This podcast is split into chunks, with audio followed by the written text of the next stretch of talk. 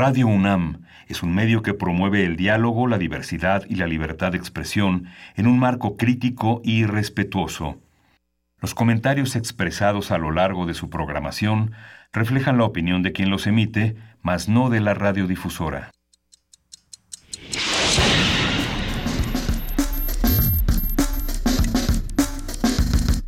Primer movimiento. El mundo desde la universidad.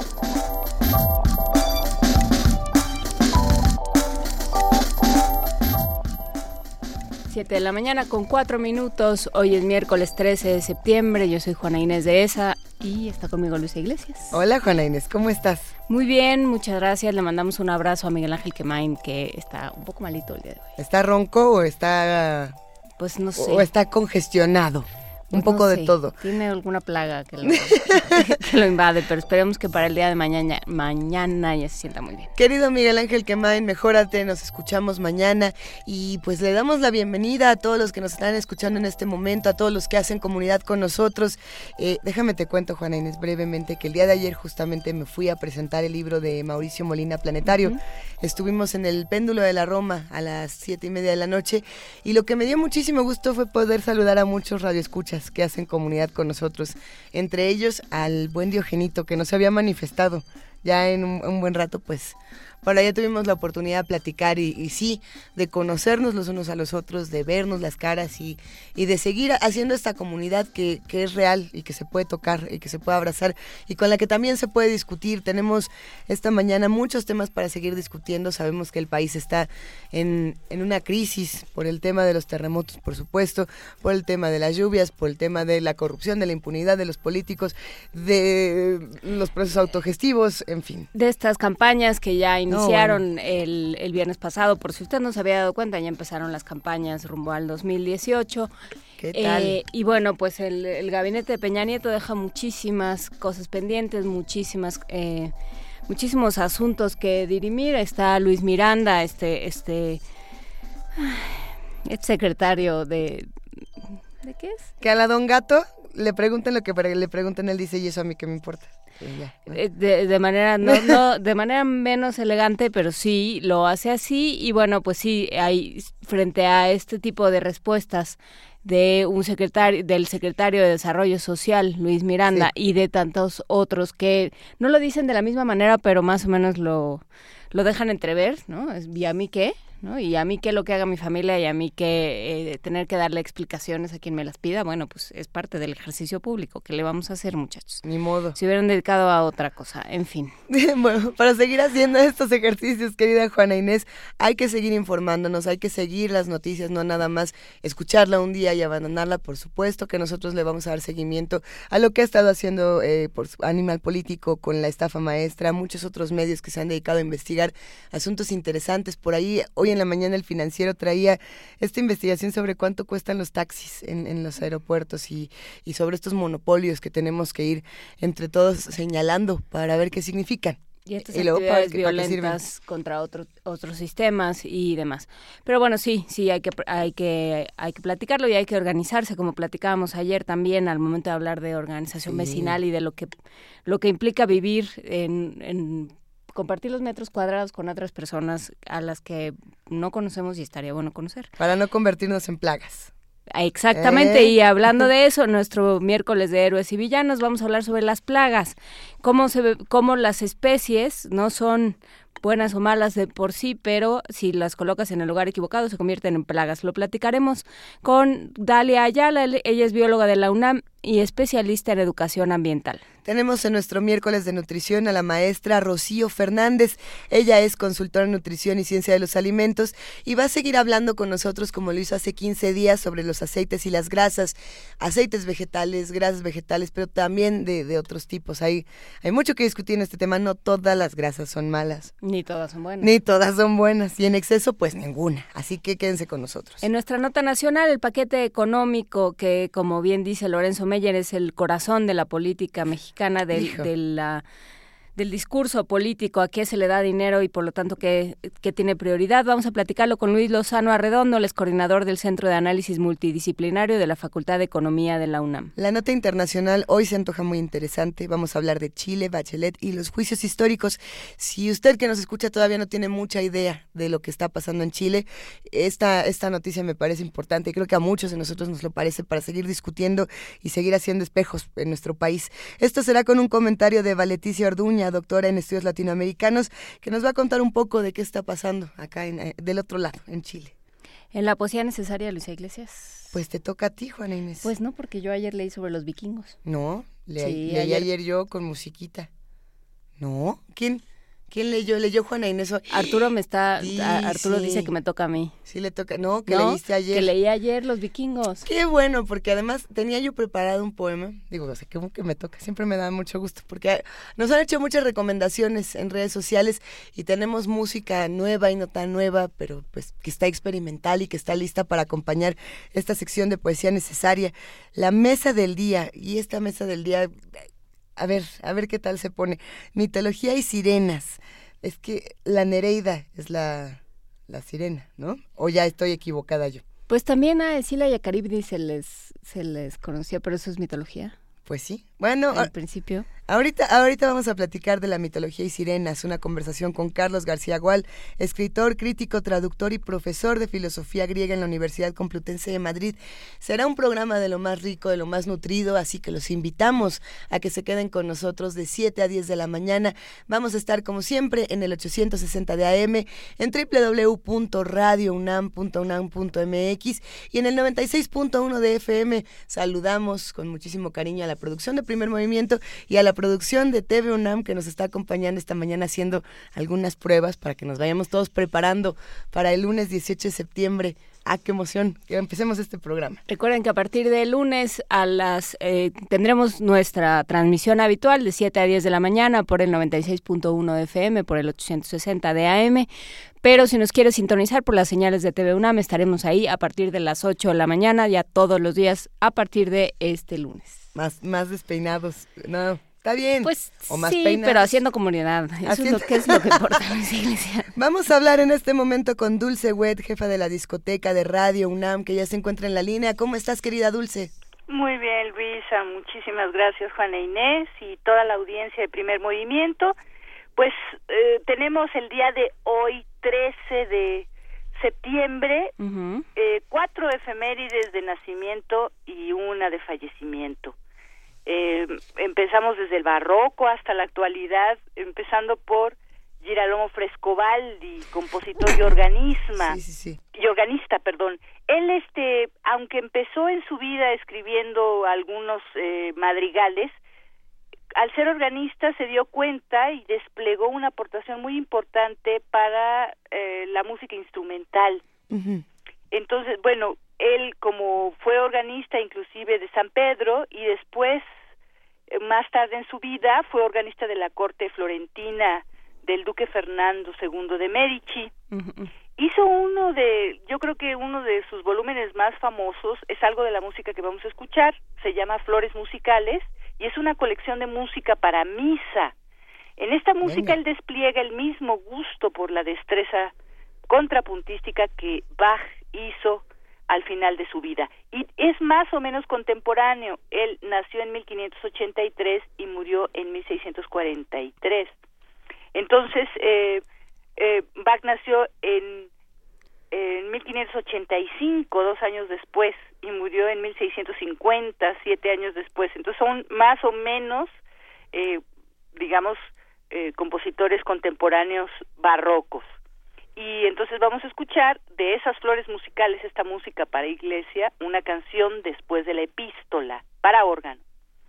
Después tenemos también el nacimiento celebrado por sus 198 años, un 13 de septiembre, pero de 1819, de Clara Schumann como se le conoce a ella una vez que se casó con Robert Schumann.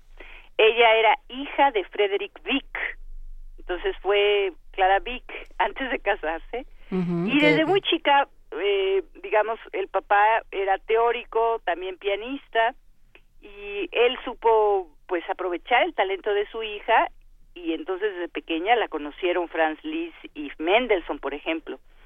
Después hubo toda la controversia del matrimonio con el marido porque el papá le daba clases a Robert Schumann y no quiso que se casara con ella. En fin, se fueron hasta pleitos legales, mm. tal. Y eh, este finalmente, pues sí, hizo lo que quería la niña, se casó con Robert Schumann. Y durante su matrimonio compuso mucho. A la muerte de este, pues ya se dedicó nada más a, a ser una pianista que perpetuara finalmente la obra de su marido. Ella fue muy importante porque también fue la directora de piano del departamento de la, del Conservatorio de Frankfurt y fue una de las principales eh, responsables de que ahora se toque sin partitura porque tenía una memoria extraordinaria, entonces fue de las primeras que tocó sin papel en el piano los grandes recitales y debido a ella pues ya esa es una de las características también que tienen los pianistas que todos tenemos que tocar sin partitura, todo de memoria. Ándale. Entonces, este, bueno, también tenemos otra efeméride importante de un día como hoy de nacimiento, es el nacimiento de eh, Robert, eh, digo, de Arnold Schoenberg.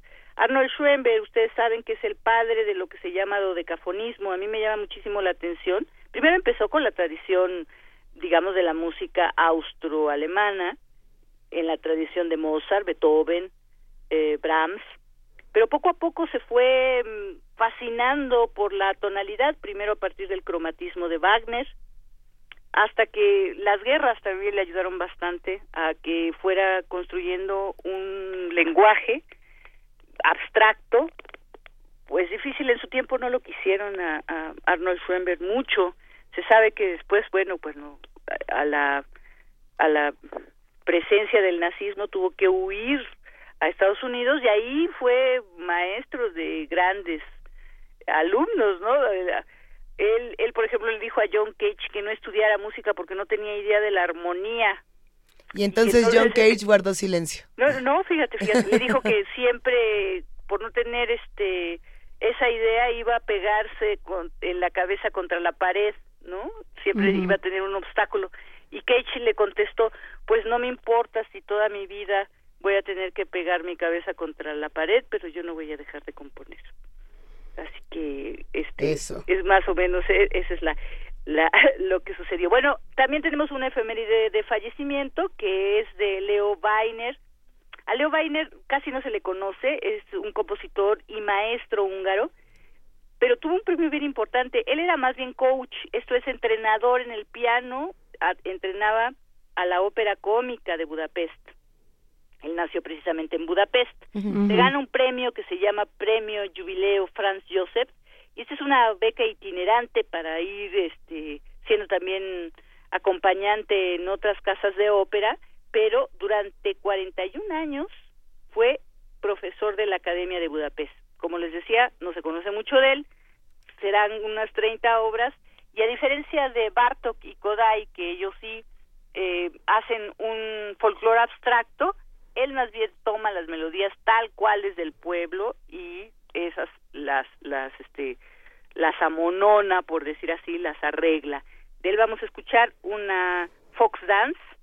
Es música del álbum Encore con la orquesta de cámara Franz Liszt. Y por último bueno en el número 5 tenemos también el feliz cumpleaños de Joe Morris. Es un guitarrista de jazz, nacido en 1955 en Connecticut y él empezó a estudiar desde muy pequeño música, primero quiso estudiar trompeta y luego ya un año después ya se decidió por el jazz y es una figura muy importante que trabajó eh, sobre todo el free jazz, la improvisación. Ha formado bandas de jazz, de rock, y ha participado sobre todo en este contexto de la música improvisada. Vamos a escuchar una obra, Crossing Samsara, de, eh, de uno de los álbumes Shakti, en donde vamos a oír cómo despliega su talento como guitarrista, ¿no? Tendremos a David Ware, que es el, el compositor como en el saxofón, y William Parker en el bajo y en la batería a Warren Smith. Entonces Joe Morris nos desplegará como mitad de canción del, de Crossing Samsara, eh, sus habilidades guitarrísticas. Eso es más o menos lo de hoy. Cuatro nacimientos importantes y un fallecimiento, comenzando desde el barroco con Frescobaldi. Pues ya se nos antojó, vamos empezando por el barroco, vamos a Frescobaldi, si te parece bien, eh, Dulce Wet, y seguiremos platicando de estos temas a lo largo del programa. Te agradecemos mucho tu curaduría. ¿De qué? ¿De qué ese es la, lo que quedó hoy? No es, no es tanto una, un, un escoger especialmente discos o algo. Este, cada día tiene verdaderamente muchos tesoros que redescubrir y pues solamente atendiendo quién nació y quién murió podemos darnos verdaderamente un gran panorama dentro de la música de unos por lo menos 400, 500 años. Perfecto, pues 400, 500 años eh, vamos a platicarlos. Muchas gracias. De que un abrazo. Abrazote. Hasta luego.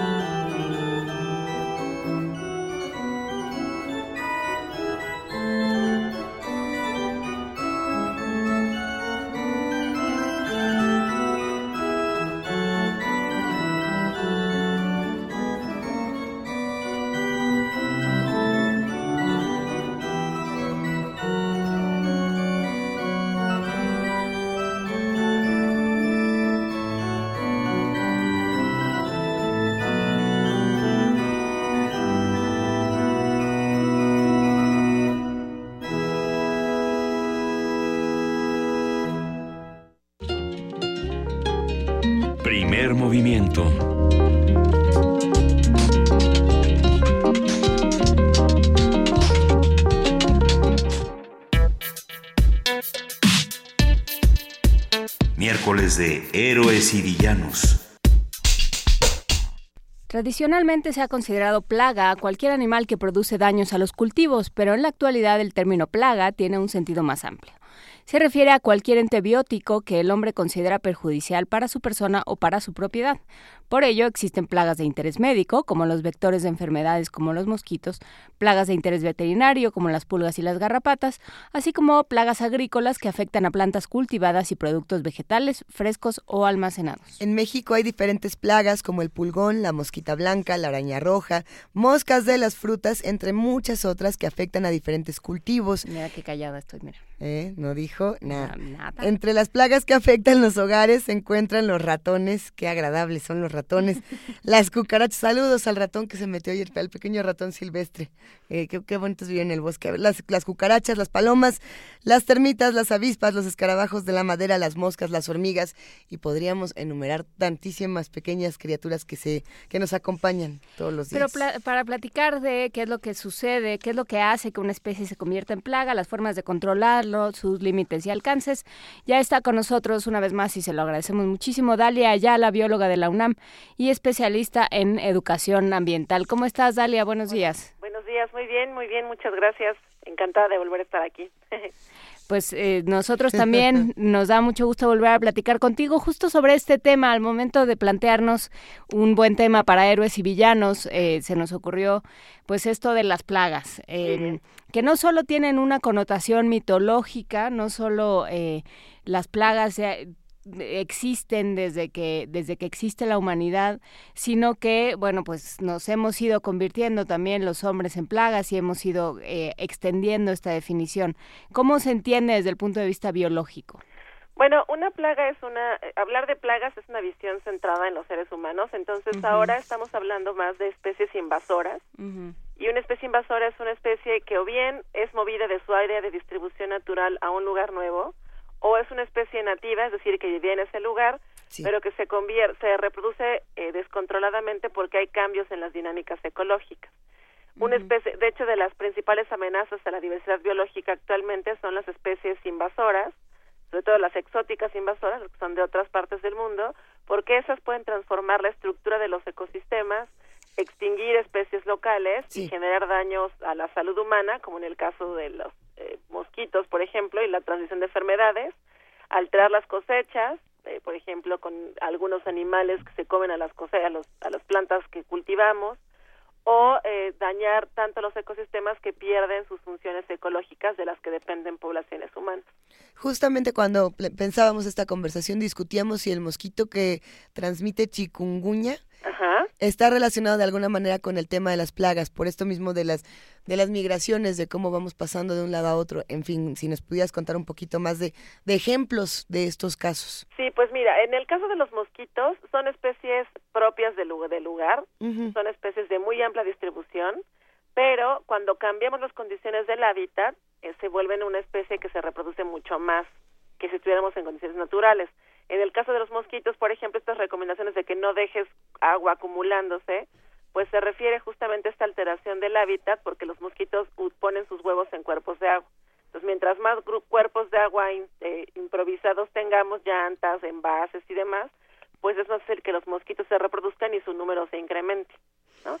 Aunado a que tenemos menos especies de aves que se los pueden comer porque hemos transformado el ambiente y ya no es apto para esas aves, ¿no? Ese es un caso. Otro caso importante en México es el pez león. El pez león es una especie marina que es originaria de África, del Pacífico, bueno, del Océano Índico y del Mar Rojo, muy bonita, que se utilizaba y se utiliza mucho en acuarios.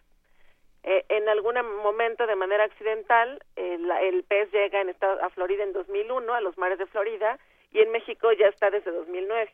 Como es una especie africana, pues en los arrecifes mexicanos no tiene quien se lo coma, o quien regule su población no tiene parásitos conocidos que puedan reducir su tasa de reproducción o su supervivencia y se ha convertido en una de las especies plaga o las especies invasoras más peligrosas para el Caribe mexicano. ¿Y qué pasa con eh, las plagas citadinas? Nos comenta Mayra Elizondo sobre eh, las palomas, pero también ayer que platicábamos de este tema hablábamos de esas ardillas que ya van por los parques con cara francamente de muy pocos amigos y lo único que les, falta es decirte dame cacahuates. Así, exactamente. Sí, pues las palomas y las ardillas rojas, porque en la Ciudad de México hay otras especies de ardillas nativas, pero estas ardillas rojas o negras o cafecitas o incluso blancas. En Chapultepec hay como una familia de ardillas blancas o con manchas blancas. Son especies introducidas que no eran nativas de México y que fueron introducidas a veces de manera accidental, pero muchas veces de manera intencional. Las palomas, por ejemplo, son europeas y entonces llegan a un espacio alterado, los espacios urbanos se consideran ambientes alterados, y proliferan porque tienen fuentes de comida disponible, o sea, muchas personas se vinculan con los seres vivos a través de alimentar palomas, ¿no? O eh, también ardillas, ¿no? Hay mucha gente, a mí me ha tocado ver gente que incluso sale en las mañanas y deja un montón de comida para ardillas y palomas. Y, son, y esto lo que hace es favorecer que se reproduzcan, que tengan mejor salud y como es un ambiente ya muy alterado, pues las especies nativas no logran eh, desplazarlas, ¿no? Son, son digamos, más exitosas porque no tiene nada que las frene, ¿no? Las ratas, los ratones, los gorriones europeos, que son los gorrioncitos que vemos por todos lados, pues esos los introdujeron a mediados del siglo XIX, perdón, porque querían recordar cómo eran los ecosistemas europeos, ¿no? Entonces fue una introducción intencional. La, el, asunto con las plagas es que, exacto, pueden entrar a nuestro país o a muchas otras locaciones, exacto, por diferentes razones. El, el, caso, por ejemplo, a mí me llama mucho la atención, hablando de ganadería, el caso del salivazo, la mosca pinta, esta pequeña mosquita que está en los pastizales, también a veces está en, en la caña de azúcar, si no, me, si no me equivoco, eh, y que al comerse, digamos, el pastito va soltando una saliva blanca, un, por eso le llaman el salivazo, que impide que, que, se vuelva a cultivar en ese mismo lugar cuando hay plagas, si no me equivoco, es así. Lo que llama la atención es pensar, a ver, ¿por qué ¿Por qué los seres humanos hacemos estos campos donde hacemos monocultivos, donde llegan estas plagas que a la vez están afectando al ganado, a las diferentes producciones y así, ese es, un ciclo que se va conectando a muchísimas otras cosas. Que ¿Desde dónde empieza, digamos, en, los sistemas de producción o, de ganadería o en estos otros espacios? Yo creo que empieza desde la manera en la que nos relacionamos y valoramos los ecosistemas. el, el hacer monocultivos es una estrategia de producción que va acorde con un modelo económico imperante. Eso. ¿no? Lo que hemos aprendido a través de los años es que mientras más diverso sea un ecosistema o un agroecosistema o lo que sea, es menos probable que tengamos problemas de especies invasoras porque va a haber muchas especies que van a prevenir o que o que van a evitar que estas especies invasoras se establezcan. Pero en cuanto transformamos y erradicamos por completo un hábitat natural para poner otra cosa y en esa otra cosa es solo una especie, como en el caso de los cultivos, lo que estamos haciendo es reducir lo que se llama la resiliencia eh, del ecosistema y es mucho más vulnerable a los cambios y estos cambios pueden incluir especies invasoras, pero es una visión desde cómo percibimos a los otros, a la naturaleza, cómo consideramos que debe ser la producción de alimentos y cuál es la tecnología y las estrategias que utilizamos para cultivar. La milpa, por ejemplo, es un, un sistema de cultivo mucho más resistente porque es más diverso. Entonces eso nos permite mucha más eh, más variabilidad y más herramientas o más posibilidades de prevenir la invasión de especies. A ver, ¿y, ¿y, qué tiene que ver? Porque esto, esto que dices de las ardillas, de las palomas, de estos animales a los que alimentamos o que tenemos en los, en los eh, acuarios, o sea, estos eh, animales, creo que lo hablamos la vez pasada que viniste, que hablamos de peligro de extinción. Esta idea de, de los animales están ahí para, para que para darnos gusto a nosotros, para satisfacer nuestras necesidades eh, sociales de alguna manera, para hacernos sentir bien. Todo esto, eh, ¿cómo, ¿cómo está cambiando? Esto eh, fue mucho del, del siglo XVIII, el siglo XIX, esta idea de tener las especies exóticas, ¿no? De tener eh, dirían las compañeras gabinetes de curiosidades, donde entren todo tipo de, especies. Pero, eh, ¿cómo ha ido cambiando esta idea? Pues es una idea que ha ido transformándose en el tiempo. Creo que ahora hay una eh, pues una visión y un conocimiento más sólido que nos permite entender dos cosas. Primero, que los seres vivos no son objetos. Hay todo un movimiento de ética ambiental enfocada a revalorar a los otros seres vivos y darles un valor de existencia y no solamente en función de qué tan útiles nos resultan y eso contribuye a transformar la relación.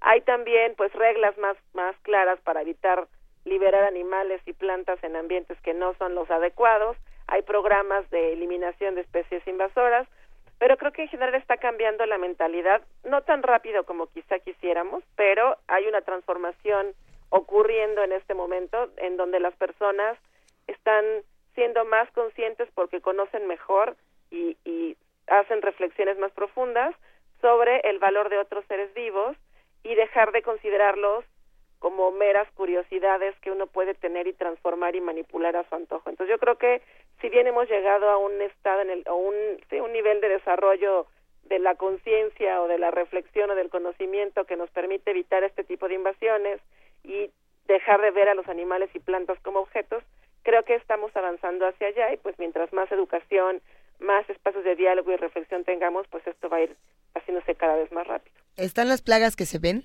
y están las plagas que no se ven. Eh, debido a la importación y exportación de muchos productos, como es el caso de la soya, por ejemplo, en nuestro país, podemos hablar de ciertas bacterias que se han vuelto plagas o no.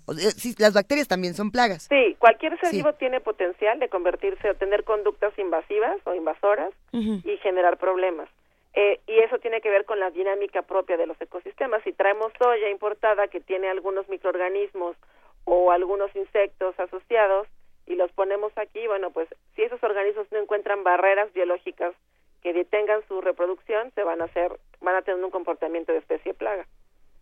¿Y cómo, ¿Y cómo se, se controla esto? ¿Cómo se aborda este problema en un momento en el que, eh, en el que la movilidad de los seres humanos es cada vez más, eh, más factible. ¿no? Eh, igual que es difícil controlar epidemias, pues también es difícil controlar qué hay, qué traes en los zapatos, qué, qué, qué se te pegó en la ropa. ¿no? Aunque dicen que no lleves comida, pues mucha gente lleva comida. ¿Qué pasa con eso? Pues hay protocolos internacionales cada vez más estrictos. Por ejemplo, en Nueva Zelanda hay incluso una oficina especializada en el control de especies exóticas. Entonces, por ejemplo, si un barco llega a la costa, tiene que pasar una revisión obligatoria para ver que en el casco del barco no traiga especies invasoras, ¿no?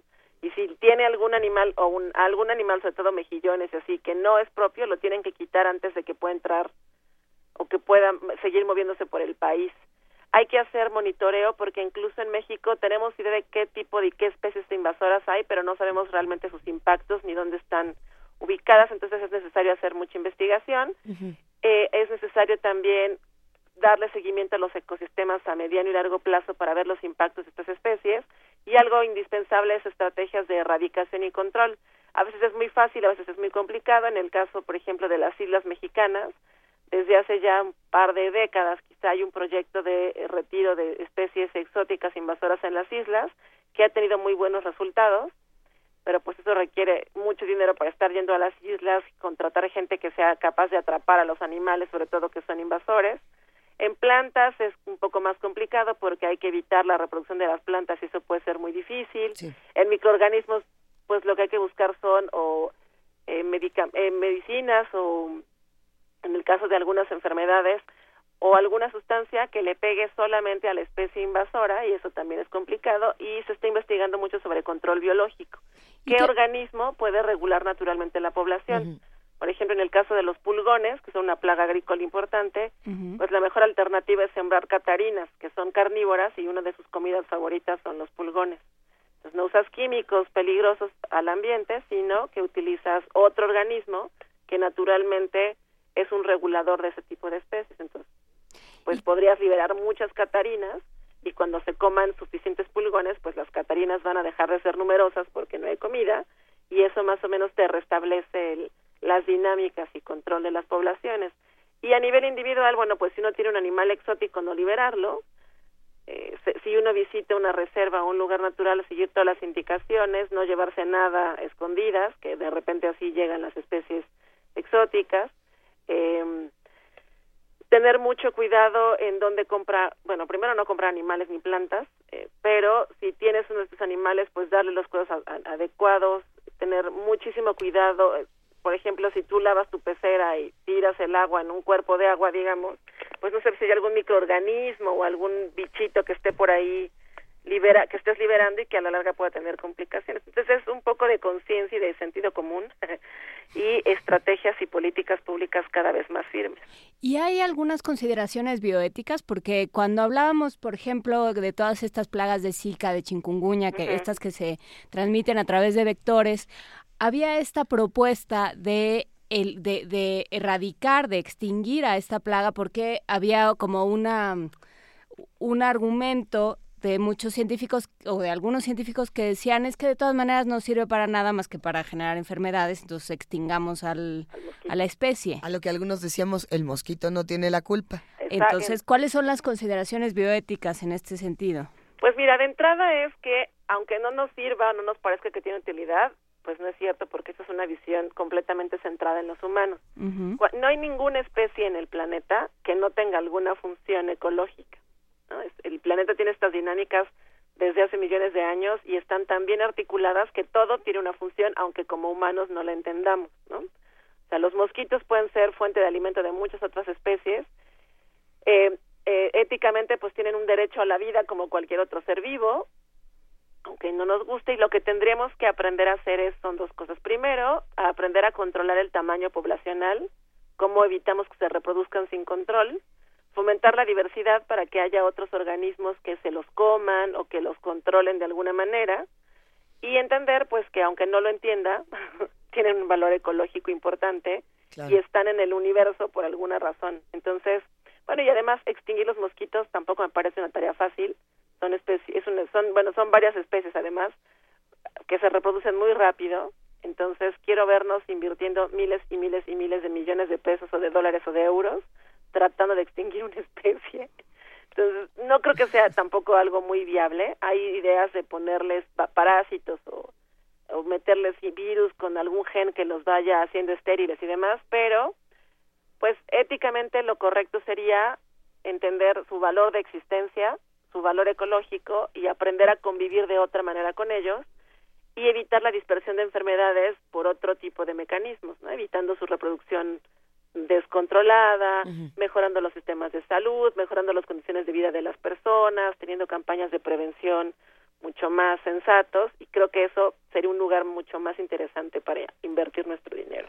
Cuando hablamos de plagas, quizá cada, cada quien saque sus, sus plagas personales y, sus terrores nocturnos, pero a, muchos nos ha, nos ha preocupado en los últimos días pensar en, en, las plagas que tenemos dentro de nosotros y sobre todo en el mal manejo de, de antibióticos. ¿Quieres contar algo, Luisa? No, no, en realidad de, de, mi ser no lo sé, pero muchos no sabemos a lo mejor eh, en este tomar antibióticos de amplio espectro. Por ejemplo, ¿a, qué, ¿a qué le estamos dando o qué es lo que está realmente pasando en nuestro cuerpo? Y hay un, un, asunto con estas nuevas medicinas, con muchas de las nuevas ideas que ya están, de no conocer ¿no? Y de simplemente decir, pues algo tengo, me tomo esto y, que le dé a lo que le tenga que dar.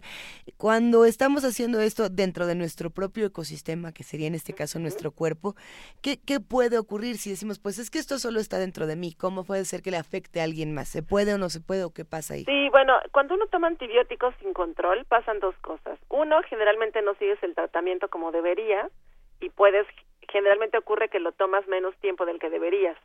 Luego, como son antibióticos de amplio, amplio espectro, pues no solamente le pegas al bicho que tú crees que tienes, sino que le pegas a otros bichos benéficos que están en tu cuerpo.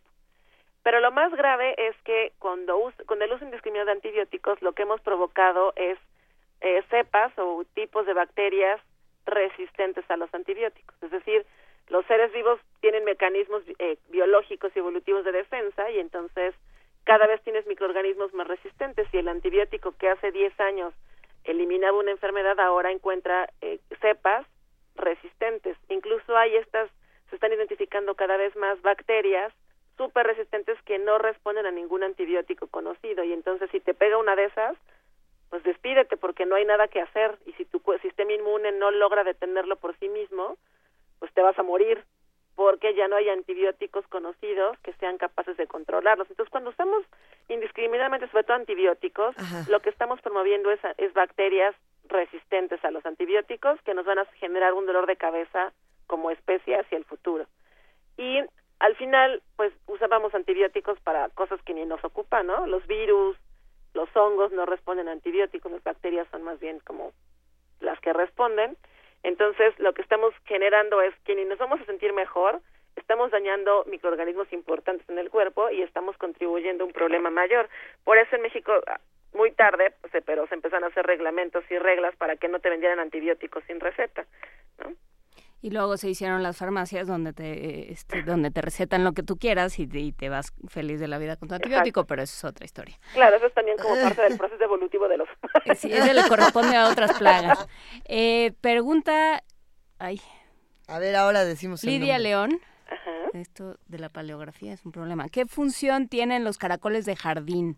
Creo que quiere acabar con todos, pero quiere que le des una, un, un argumento para no acabar con ellos. Es que hay una temporada donde el crecimiento de caracoles y verlos nacer en tu jardín. Sí. Claro, eh, los caracoles tienen una función ecológica, pero digamos en ambiente, alguien se los come, ayudan a, mantener la diversidad. Por ejemplo, como son depredadores, bueno, no depredadores, son herbívoros y van comiéndose las plantas, pues van manteniendo cierta diversidad de las plantas, ¿no? Porque no permiten que crezca solo un tipo de planta, están ahí comiendo cosas, reciclan un poco de materia orgánica, se comen materia orgánica en descomposición y eso hace que cuando defecan pues los nutrientes están libres, pero eh, como no hay depredadores naturales para ellos en los jardines, pues su población puede incrementarse. Además, los caracoles son hermafroditas, ¿no? Según la circunstancia actúan como machos o como hembras, ¿no? Y eso hace que sean muy exitosos reproduciéndose. Entonces, tienen una función ecológica, son importantes, pero sí, bajo condiciones de baja diversidad en un jardín, por ejemplo, pues tienden a convertirse un poco o tener con una, conducta de especie invasora, ¿no? Entonces, pues no hay muy muchas maneras de controlarlos, son muy rápidos reproduciéndose, pero son buenos tienen un derecho a la existencia porque son una especie de nuestro planeta y pues el control que yo conozco que se hace con caracoles es mecánico, los que ves los retiras y pues te los comes, ¿no? Los puedes purgar y comértelos y saben buenos. Los caracoles de jardín. Sí, son los que los escargots, ¿no? Bueno, nos los vamos a comer al rato. Nada más púrguenlos porque si no se van a hacer regacho. ahorita nos vamos, eh, nos vamos Dalia por unos caracoles. Hay especies, hay especies invasoras que, que son más bonitas que otras, que nos producen ternura, nos producen amor y no queremos deshacernos de ellas.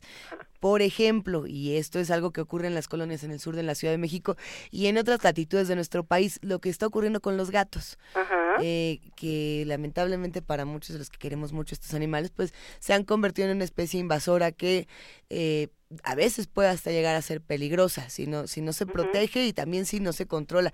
Pero, pero ¿cómo se responde a esto? ¿Y cómo, cómo podemos pedir ayuda, por ejemplo, en caso de tener eh, muchos gatos? Demasiado, no, ¿cómo se dice? Es que no quiero decir plaga porque ya, ya quedamos que plaga. Más de los que podemos controlar y que de pronto alguien dice, pues yo los mato, ¿no? Y, la respuesta no es esa.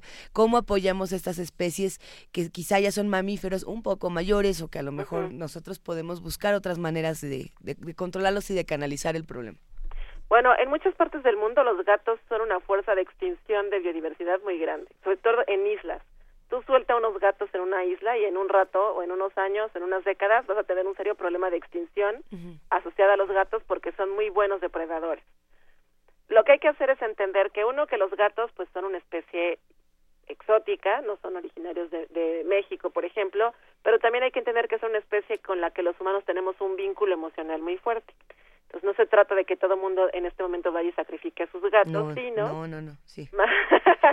más, bien eh, tener conciencia de cómo cómo cuidarlos. Entonces si puedes evita que salgan mucho, o que estén vagabundeando por todos lados porque se son muy buenos depredadores sobre todo de aves y, lagartijas y otros reptiles. La otra cosa que es muy importante es esterilízalos, o sea, no no dejes que se reproduzcan sin control. Y lo que en muchos países ha ocurrido con perros y también con gatos es una esterilización de los animales que están en las vías públicas, de estos animales este callejeros. Entonces, lo que logras esterilizándolos es pues que la población solita se va a reducir en el tiempo.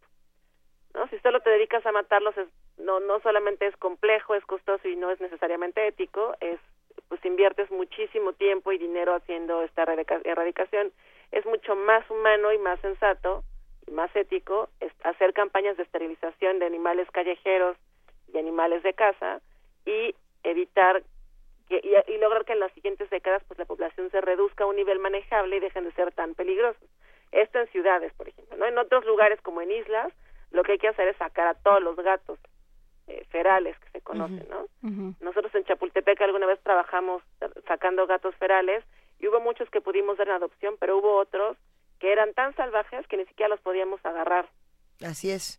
Entonces ahí sí recurrimos a una, una organización de sacrificio humanitario porque eran animales que no iban a poder sobrevivir en ninguna casa, pero que tampoco podíamos dejar en el ambiente así libres porque eran ya un riesgo entonces y se iban a seguir reproduciendo entonces en realidad lo eso es lo más triste pero si llega el caso lo mejor es un sacrificio humanitario en donde no le causes ningún sufrimiento al animal y pues prevengas para la siguiente estar evitar dejar tantos animales sueltos en las calles no pues sí, queridísima Dalia Ayala, dinos por favor dónde te encontramos, dónde te contactamos, porque eh. como bien sabes tienes muchos radioescuchas apasionados de este lado que te quieren hacer más preguntas. Muchas gracias. En daliaislas.hotmail.com Pues a veces me muchísimas tarda en contestar, pero siempre contesto. Excelente. Perfecto, muchas gracias y bueno, eh, platicaremos más adelante si te parece bien, Dalia. Por ya supuesto. salieron muchos temas que podríamos seguir seguir eh, abordando. Muchas gracias por estar con nosotros. Gracias, cuídense, buen día. Buen día. Bye.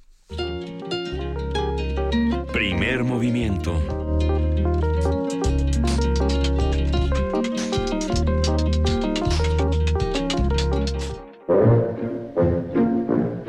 Nutrición y activación.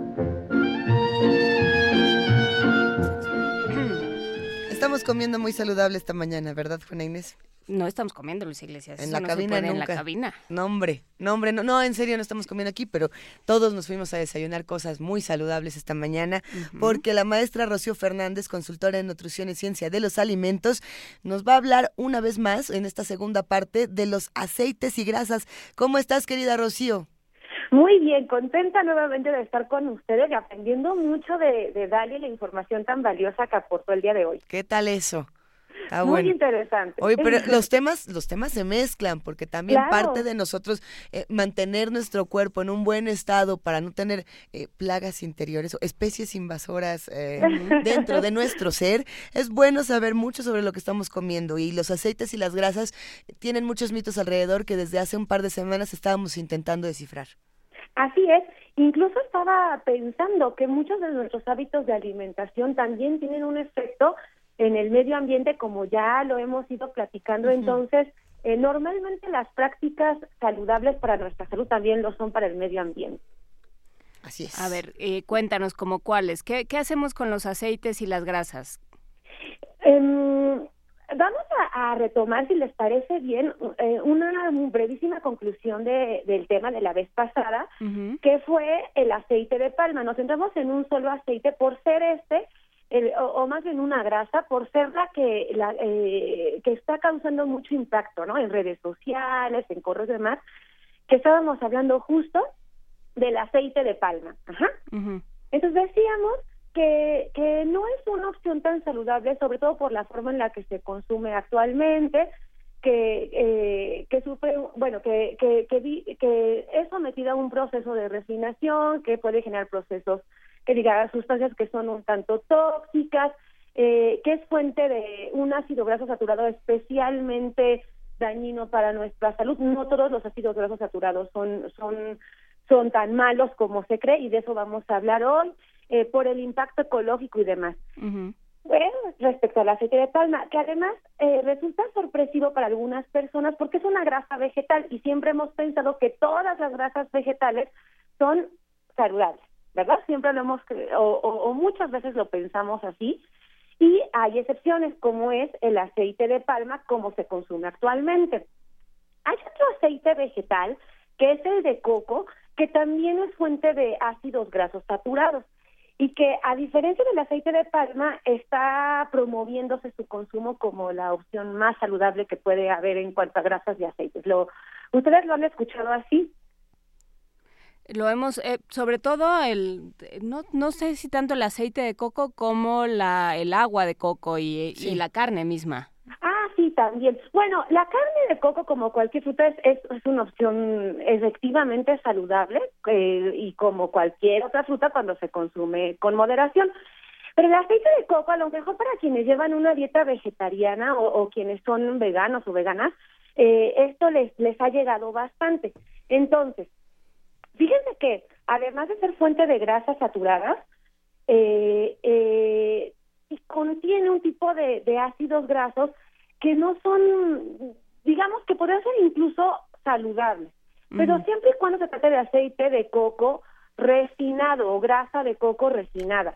Que diga, cuando, cuando no es refinada, miren, le estoy dando mal información, justo lo contrario, cuando no es refinada, aceite de coco no refinado. El problema es que la, lo que llega aquí al, al, al país, sobre todo es en productos industrializados que sí usan aceite de coco refinado. Entonces hay que buscarlo en ciertas tiendas, sobre todo herbolarias, naturistas, que tengan una garantía de grasa de coco que no sea refinada, ¿sí? Es una opción saludable, pero el mito es que no es la gran panacea como, como, como nos, nos lo platican. Eh, hay otras opciones más saludables, por ejemplo, la grasa que se encuentra en el aguacate, eh, la grasa que se encuentra en muchas de las oleaginosas, eh, los, o sea, semillas. las semillas, exactamente, pero cierto tipo de semillas que son las conocidas como la los cacahuate, nuez, almendra, etcétera. eh, estas, estas grasas vegetales son diferentes tanto al, al coco y a la palma, porque son grasas poli y monoinsaturadas, que son las que sí se recomienda que formen parte de una dieta. De hecho, es indispensable que las incluyamos. Tiene aceites eh, eh, que son esenciales para nuestra salud, entonces hay que incluirlas. Entonces, si les parece bien, para que para aclarar toda esta situación, vamos a decir cuáles son las cosas que sí debemos incluir y cuáles son las que debemos evitar. ¿Les parece bien? Venga. Muy bien. Entonces, ¿cuáles debemos incluir? Todas las que sean fuente de, de ácidos grasos poli y monoinsaturados están las que ya dijimos, las semillas oleaginosas, pero también están alimentos de origen animal y me refiero específicamente a los pescados, sobre todo los, que se desarrollan en aguas muy frías, como el salmón, el arenque, la sardina. Y menciono la sardina porque es una opción relativamente económica para la mayor parte de la población. El salmón, que es, que es un pescado muy delicioso, Ah, eh, resulta caro para muchas personas. Sin embargo, las sardinas son una opción saludable. Y bien sabrosa. bien, buenísima también. Así es. Y luego también tenemos otros, además de las semillas y los pescados, tenemos los muchos aceites de cocina que también pueden ser una, una buena opción. Por ejemplo, el aceite de oliva, pero extra virgen, en eso hay que tener cuidado. Extra virgen. Eh, extra virgen. Eso es importante, porque si, si el aceite de oliva está refinado, entonces también pueden generarse algunos compuestos que pudieran resultar tóxicos.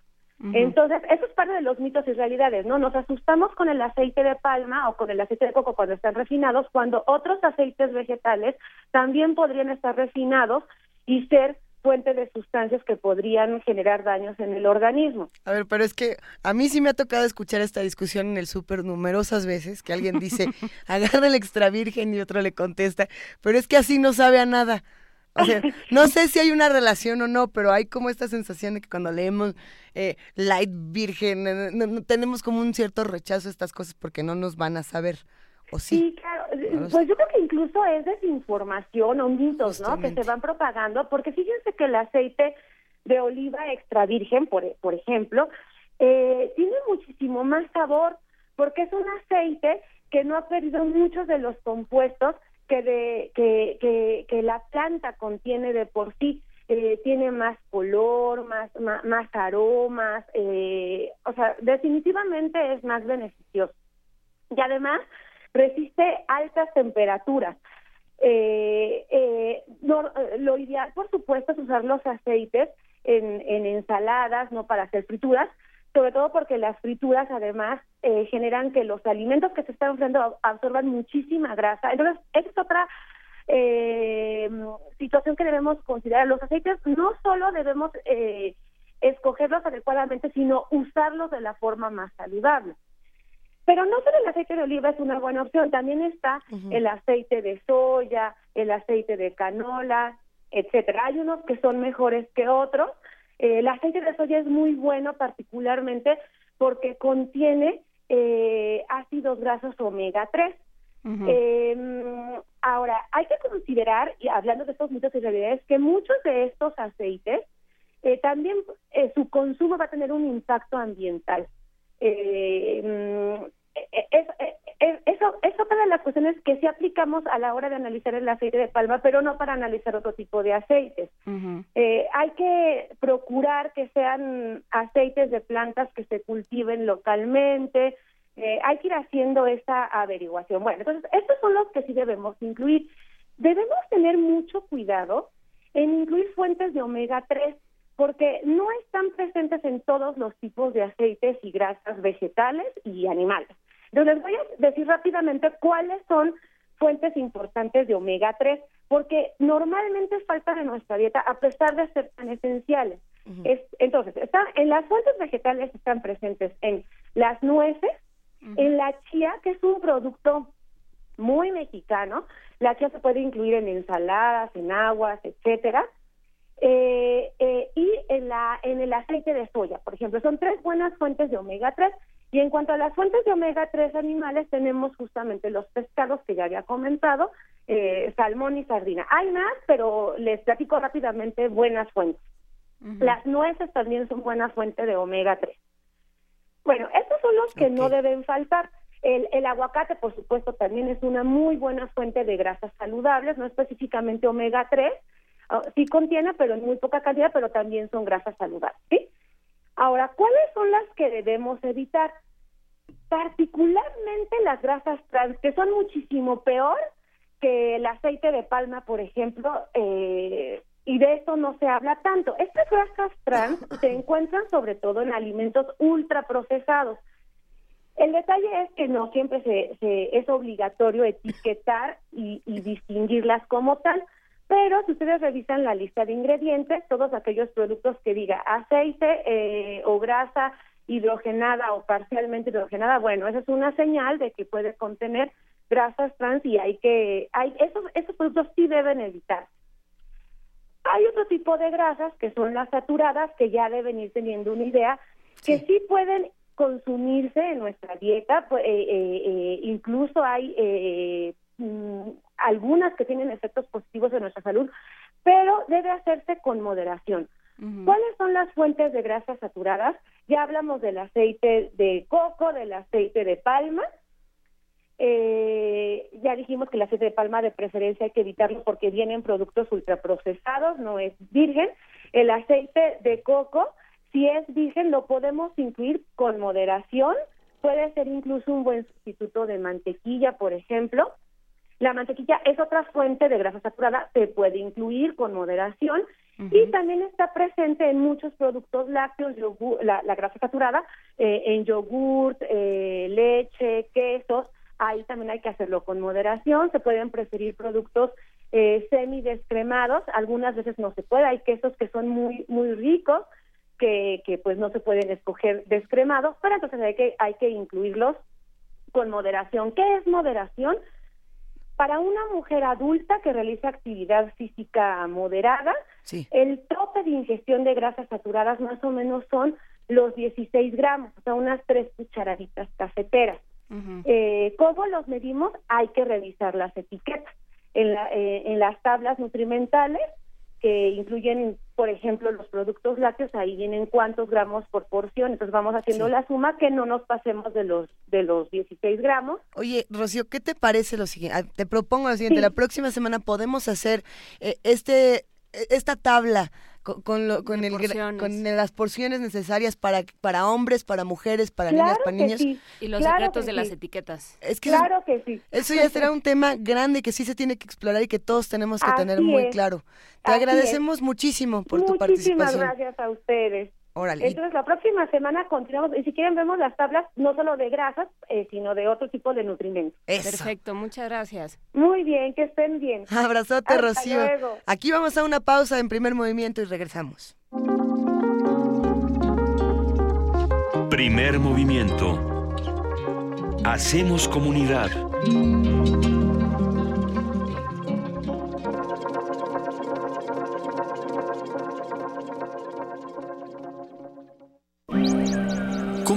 Orientar nuestras acciones en lo que concierne a nuestra propia vida y la de otros seres?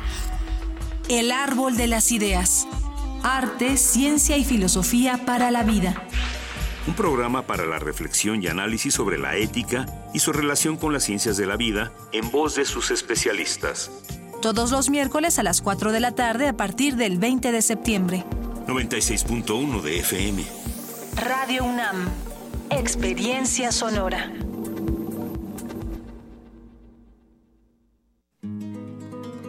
Visibilizar y escuchar es un primer paso para combatir la violencia de ser omitidas. Radio UNAM te invita al primer encuentro de mujeres en la guitarra clásica 2017. Todos los jueves de septiembre a las 19 horas en la sala Julián Carrillo de Radio UNAM. Adolfo Prieto 133, Colonia del Valle. Entrada libre. Mujeres en convivencia por el sonido de la guitarra. Radio UNAM. Experiencia sonora. ¿Quién olvida ese primer amigo? Esa complicidad que crece día a día en cada clase, en cada experiencia. No sé tú, pero creo que hay cosas en la vida que tenemos que mantener vigentes, como la relación con los amigos y el compromiso con tu país. En serio, porque mi país me importa, yo mantengo mi credencial para votar vigente. Revisa el reverso de tu credencial y si en los recuadros no tiene un 18, renuévala. Si no tiene recuadro, verifica la vigencia de enfrente. Instituto Nacional Electoral, INE.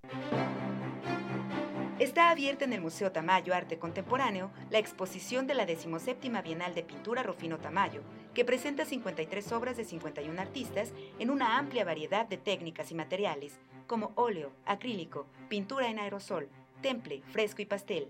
La Bienal es un espacio de encuentro, creación y reflexión en torno a la pintura. La muestra se puede visitar en el Museo Tamayo Arte Contemporáneo en Chapultepec, Ciudad de México. El concepto de universidad apela al conjunto de conocimientos que satisfacen una amplia gama de curiosidades. Literatura, música emergente, sexualidad y erotismo, cine, tecnología, política, arte y actualidad. Cuando cae la noche, la radio se refresca para los oídos estudiantiles. Resistencia modulada. Menos aula y más campus. De lunes a viernes, de las 20 a las 23 horas por el 96.1 de FM. Radio UNAM. Experiencia sonora. Cine, teatro, danza, museos, La oferta cultural de la Ciudad de México es una de las mayores a nivel mundial. ¿Te gustaría planear un fin de semana inolvidable? Escaparate 961. La UNAM y la Ciudad de México en un solo lugar. Sintonízanos todos los viernes a las 3 y cuarto de la tarde y aprovecha todo lo que esta gran ciudad tiene para ofrecerte. Escaparate 961. Por el 96.1 de FM. Radio UNAM. Experiencia sonora.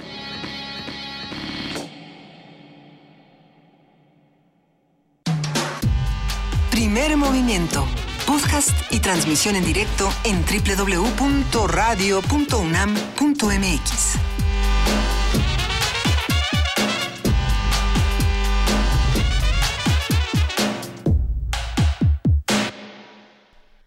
8 de la mañana con 5 minutos ya estamos empezando esta segunda hora de primer movimiento después de esta este de esta conversación sobre las, grasas y bacterias. Las grasas, las bacterias, las plagas, lo que entendemos o no entendemos por por especies invasoras, lo que es bueno, lo que es malo, lo que vamos eh, organizando.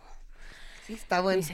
Estamos aquí viendo los comentarios en redes sociales. Le mandamos un gran abrazo a César R. Guillermo, a Sandy Witz Huitzili. Sandy Huitzili que dice, nunca hablan de la manteca. Pues yo creo que, bueno, ya contestó Rocío Fernández, eso sí, Nada que la más manteca, la comemos. como la mantequilla, es una grasa saturada que debe consumirse con moderación, si no las arterias empiezan a rellenar. y todo se pone muy mal. Nada más hay que recordar que somos un, un, país donde la obesidad y la diabetes son el hígado graso y todos los problemas relacionados con, eh, con la ingesta inmoderada de alimentos hipercalóricos, pues producen muchísimos problemas de salud pública. Así es que tengan cuidado. Sí, pero bueno, no, no, no todos esos problemas se tratan de que vivamos deliciosamente.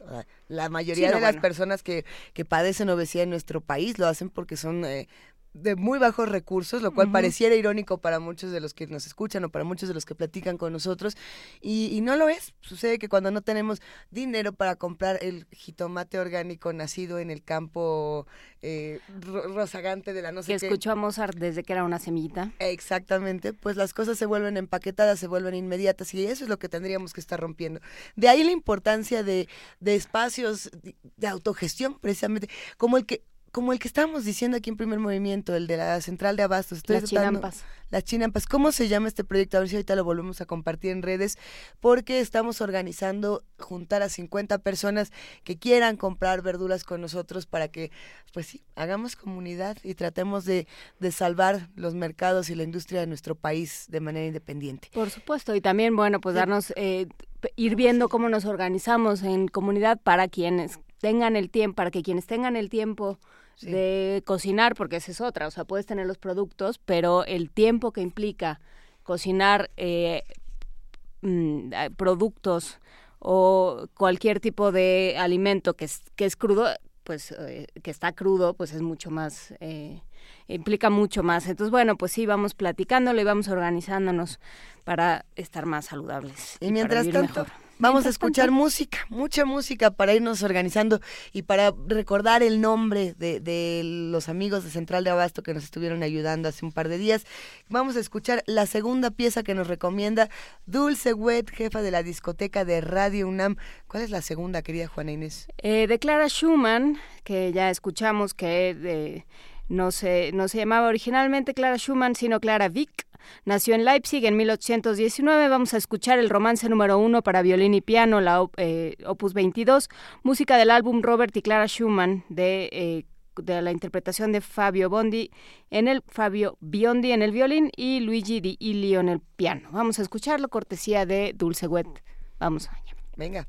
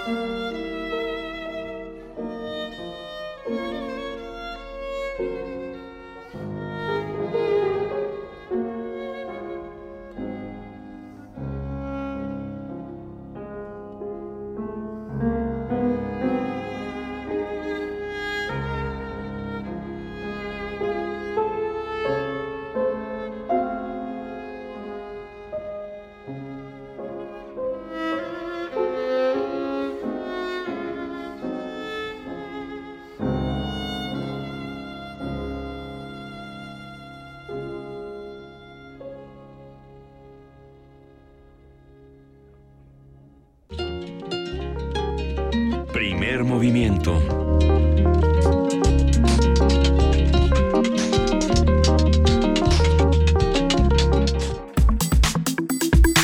Nota Nacional. El gobierno federal entregó a la Cámara de Diputados el paquete económico para el ejercicio fiscal 2018, que incluye la iniciativa de ley de ingresos, los criterios generales de política económica y el proyecto de presupuesto de egresos de la federación. El documento considera un crecimiento de entre 2 y 3% para el próximo año y un ajuste al gasto administrativo del gobierno por 28.300 millones de pesos. José Antonio Mit, secretario de Hacienda, aseguró que se mantendrán todos los proyectos sociales prioritarios. También afirmó que no habrá reducción en los padrones de los beneficiarios y, por el contrario, habrá un crecimiento en los recursos para seguridad social y pensiones. Esto fue lo que dijo.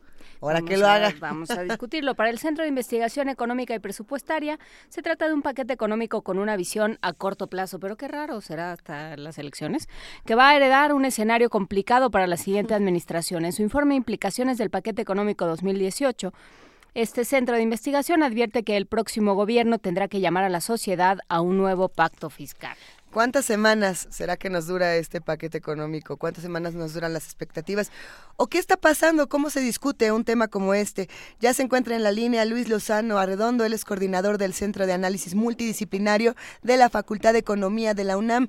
Luis, ¿cómo estás? Buenos días. Buenos días. Cuéntanos, por favor, un gusto escucharte. Igualmente. Oye, oye, por favor, cuéntanos, ¿cómo interpretamos este paquete? ¿Qué se puede leer de una noticia como esta? Bueno, sí, yo pienso que efectivamente, digamos, en, este punto del presupuesto para el próximo año, este, bueno, sí se hace, señalan aquí, mencionas hace un momento, en criterios generales de política económica, por ejemplo, bueno, los objetivos, las metas que tienen, por ejemplo, de crecimiento del Producto Interno Bruto, la cuestión de inflación, la cuestión del empleo, etcétera. Entonces, este, bueno, es una, es una es una esos criterios son es un digamos son lo que se tiene pensado por parte del Estado del gobierno mexicano para el próximo año o sea las metas que se tienen ahora.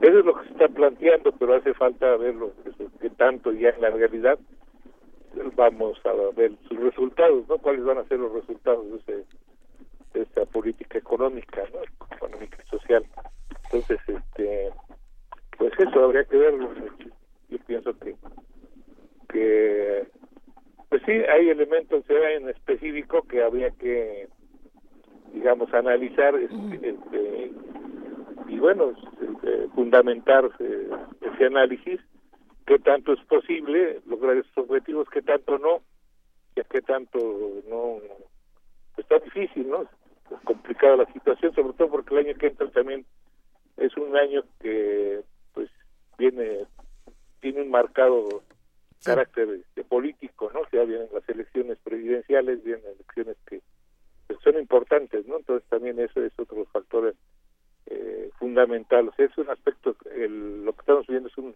este, este criterio político económico, bueno, también tiene mucho vínculo con el aspecto político, ¿no? Que se maneja para el próximo año, ¿no? Entonces yo pienso que, que eso es lo que se está pro planteando, ¿no? O sea, pero falta ver los resultados, qué tanto en la realidad se da, porque hemos visto nosotros en los últimos sexenios que, y bueno, por decir, tener este mismo, el que estamos viviendo este último sexenio, pues una cosa es lo que se plantean año tras año los criterios de política económica, estos son ya los resultados, ¿no? O sea, por ejemplo, el Producto Interno Bruto, pues se plantean ciertas metas, ciertos objetivos, pero de lo que se plantea, lo que se ha obtenido de resultados, pues, hay una, diferencia importante, ¿no? Eso y en otra serie de, digamos, indicadores, el interno bruto, empleo, aunque en algunos, pues tiene tienen elementos que hay que hay que discutirlo, ¿no? Porque, por ejemplo, en el caso del, de la generación de 3 millones de empleos, eso está muy discutible porque se dice, se ha generado 3 millones de empleos, pero pero unos piensan, bueno, bueno, es lo que yo pienso en ese en el, sentido de que hay una mayor rotación de, empleo, o sea, como hay una mayor precariedad, o sea, hay más empleo informal, la gente cada vez se tiene que buscar empleo cada vez más, de manera más frecuente, ¿no? Entonces hay una mayor rotación de la gente para poder eh, estar, empleado en alguna, en una actividad. ¿eh? Entonces, ah, eh, e-, eso da como resultado pues que aparezca como que se han generado más empleos, bueno, sí, pero ¿qué tipos de empleos, no? O sea, empleo informal, empleo más precario, etcétera, ¿no? O sea, pues sí, puede ser tres millones, que aún así está discutible si son tres millones, pero tenemos otras cifras, tenemos otros datos que distan mucho de esa de esa magnitud, ¿no? De esa cantidad, por decir un ejemplo, ¿no? En este caso, entonces dice uno, bueno, pues eso es lo que plantea el gobierno federal, pero a ver, o sea, habría que ver ya en, detalle cada una de, las de las cifras, ¿no? Eh, digamos, si pensamos como, como han dicho algunos analistas, como ha dicho por ejemplo Lorenzo Meyer, que, que el, el presupuesto se puede leer como la, la carta política y la carta de prioridades eh, de, de, un gobierno, ¿qué nos dice este presupuesto? ¿A qué se le está asignando eh, recursos y cómo se está, cómo se está planteando un, el México futuro? Sí, bueno, en el presupuesto está, digamos, eh, eh, hay una cuestión importante que hay que tomar en consideración. Se dice que, que se mantiene la tendencia general, que es que, pues que se piensa en una estabilidad, en una, seguridad, este, en el punto económico, social, para, el próximo año, pero hay que ver las cifras en términos nominales y en términos reales, ¿no? O sea, su comportamiento. Por ejemplo, en el aspecto social se dice, bueno, se, se mantienen los los montos, las cifras en gasto social, por ejemplo. Pero puede ser que se mantengan en términos nominales, pero si uno si uno ve en términos reales, este, pues ya ya es otra otra cuestión, ¿no? Ya si uno bueno, pues ese hay una disminución, ¿no? Y lo que sí se ve también claramente es este el monto asignado en términos nominales y en términos reales, por ejemplo, para los aparatos de seguridad del Estado, ¿no? En, este, en todos los aparatos de seguridad del Estado hay un incremento en términos nominales y en términos reales, cuestión que no sucede así en el caso de del aspecto social, ¿no? De, la política social. O sea, puede puede aparecer como que se mantiene el aspecto en términos nominales en, el, en la cuestión social, pero ya en términos reales hay una hay un hay una dimensión no o sea hay un mayor un, más más recursos para el gasto militar no y desaparecen algunos este programas de combate a la pobreza que es que es digamos pues para la población la pues, a pesar de las limitaciones y de la problemática y de la administración de la pobreza eh, con estos programas pues este pues es un problema eh, que yo pienso que no beneficia el, eliminar estos programas de combate a la pobreza, este, prácticamente eh, no no beneficia a la a la a la población, ¿no? Eh, diferentes voces se pronuncian sobre este paquete económico y son muchos los que, por ejemplo, apuntan que, que este paquete económico tiene eh, pues un problema con, con, la relación con Pemex. ¿Qué se puede decir sobre eso, si es que lo hay, si es que hay una, una relación como tal? Una relación de este programa con Pemex. Bueno, sí, desde luego que es como parte de una política que se viene dando desde hace años, ¿no? La política de una, una la, cuestión de la reestructuración, el papel que juega Pemex dentro de la política económica en general y la política, bueno, fiscal también, ¿no? Pero este, pues sí, también se tiene que considerar, ¿no? Es es importante, ¿no? Ese programa que está dentro de esta lógica general la tendencia que se viene dando en el caso de Pemex, ¿no? Pues sí. Sí, se, se, tienen que discutir todos estos asuntos del paquete económico. ¿Qué es entonces lo que más tendríamos que estar atendiendo sobre este tema, pensando que además nos queda poco tiempo para, para llegar a 2018? Y pensando también que en términos de, de Pemex, eh, bueno, eh, durante mucho tiempo tuvimos una, una economía que se centraba en, en lo que en los recursos que venían del petróleo y esto ha ido cambiando por diferentes eh, temas y por diferentes ajustes que ha hecho el mundo y el mismo gobierno federal. Eh, ¿En qué nos estamos apoyando ahora para producir recursos? ¿Seguimos apoyados en el petróleo? Eh, ¿Tenemos algo más? ¿Cómo, dónde, ¿De dónde contempla este, este presupuesto que vamos a sacar dinero? Ah, sí, bueno, pues ahora ahora hay, hay cambios, ¿no? De lo que la economía así ha venido transformando, ha venido haciendo cambios. Y en la, cuestión de las prioridades en relación a obtener los recursos suficientes para poder, digamos, hacer frente al gasto del Estado, del gobierno, del gobierno federal, pues sí, del gobierno, de, de las necesidades de la población en general, pues sí, este, eh, eh, eh, digamos que hay un cambio, hay una consideración importante, ¿no? Ahora sí que, hay, este, por ejemplo, se dice una de las fuentes importantes de ingreso pues, es el turismo, ¿no? Que tiene una, cuestión, otra sigue siendo, bueno, que hay, tiene sus cambios, pero tiene alguna todavía relativa importancia también casos del petróleo, ¿no? Claro. Pero hay, digamos, hay otros ingresos, la cuestión de los impuestos, ¿no? Que dice, bueno, en este presupuesto, en ese nuevo presupuesto no se considera un incremento de los impuestos, ¿no? Esa es otra otra cuestión que considerar. Entonces, habría que ver ya en el camino si esto realmente sucede así, ¿no? O si hay ya en la realidad, o sea, se vayan presentando algunos cambios significativos en esto, ¿no? Pues tendremos que ser pacientes, pero sobre todo tendremos que estar muy atentos. Gracias por recordarnos, Luis Lozano, la importancia de estudiar estos temas y de no dejarlos, eh, no, de no nada más pasarlos por encimita. Eh, seguimos platicando muy pronto. igualmente, sí, gracias. Gracias, Luis, hasta luego. hasta luego. Vamos a escuchar una mini producción que nos regala la querida producción de primer movimiento, de primer movimiento. la querida mini producción de primer movimiento. y de Radio UNAM, por supuesto.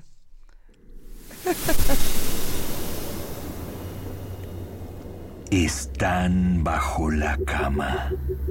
Son esa sensación de que alguien te mira.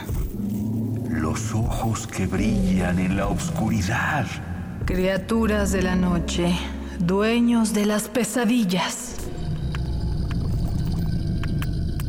Radio UNAM presenta Taxidermia de colmillos y garras. Yeti también llamado abominable hombre de las nieves, es una criatura de gran tamaño, cubierta de pelo blanco, que vive en la cordillera del Himalaya.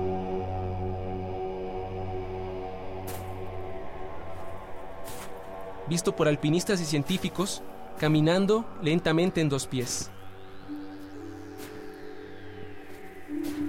Se cree que es el último de su especie, pero él no lo sabe.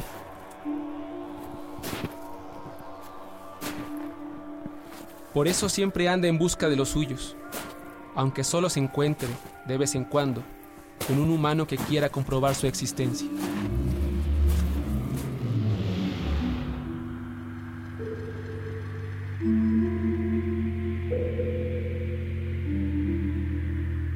Yeti, criatura de los mitos tibetanos.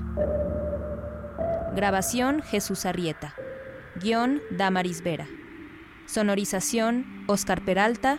Voces, Arturo Echavarría y Eranden Yáñez.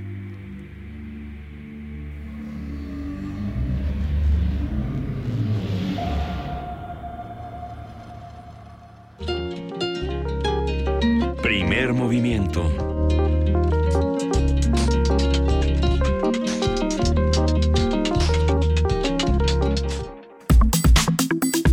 Nota Internacional.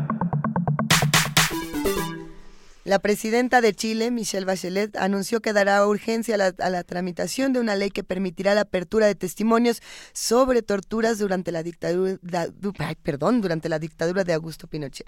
Durante un homenaje al presidente Salvador Allende, por supuesto hay que recordar que el 11 de septiembre se conmemoró, se conmemoró el golpe eh, en Chile y a los caídos hace 44 años en el golpe militar, la mandataria dijo que esta decisión ayudará a avanzar en procesos que pueden estar detenidos y contribuir concretamente a la verdad justicia y reparación para las víctimas y sus familiares. Bachelet aclaró que no permitirá que se pretenda hacer ver el legítimo anhelo de justicia y de reparación de miles de familias en Chile como revanchismo. Esto fue lo que dijo.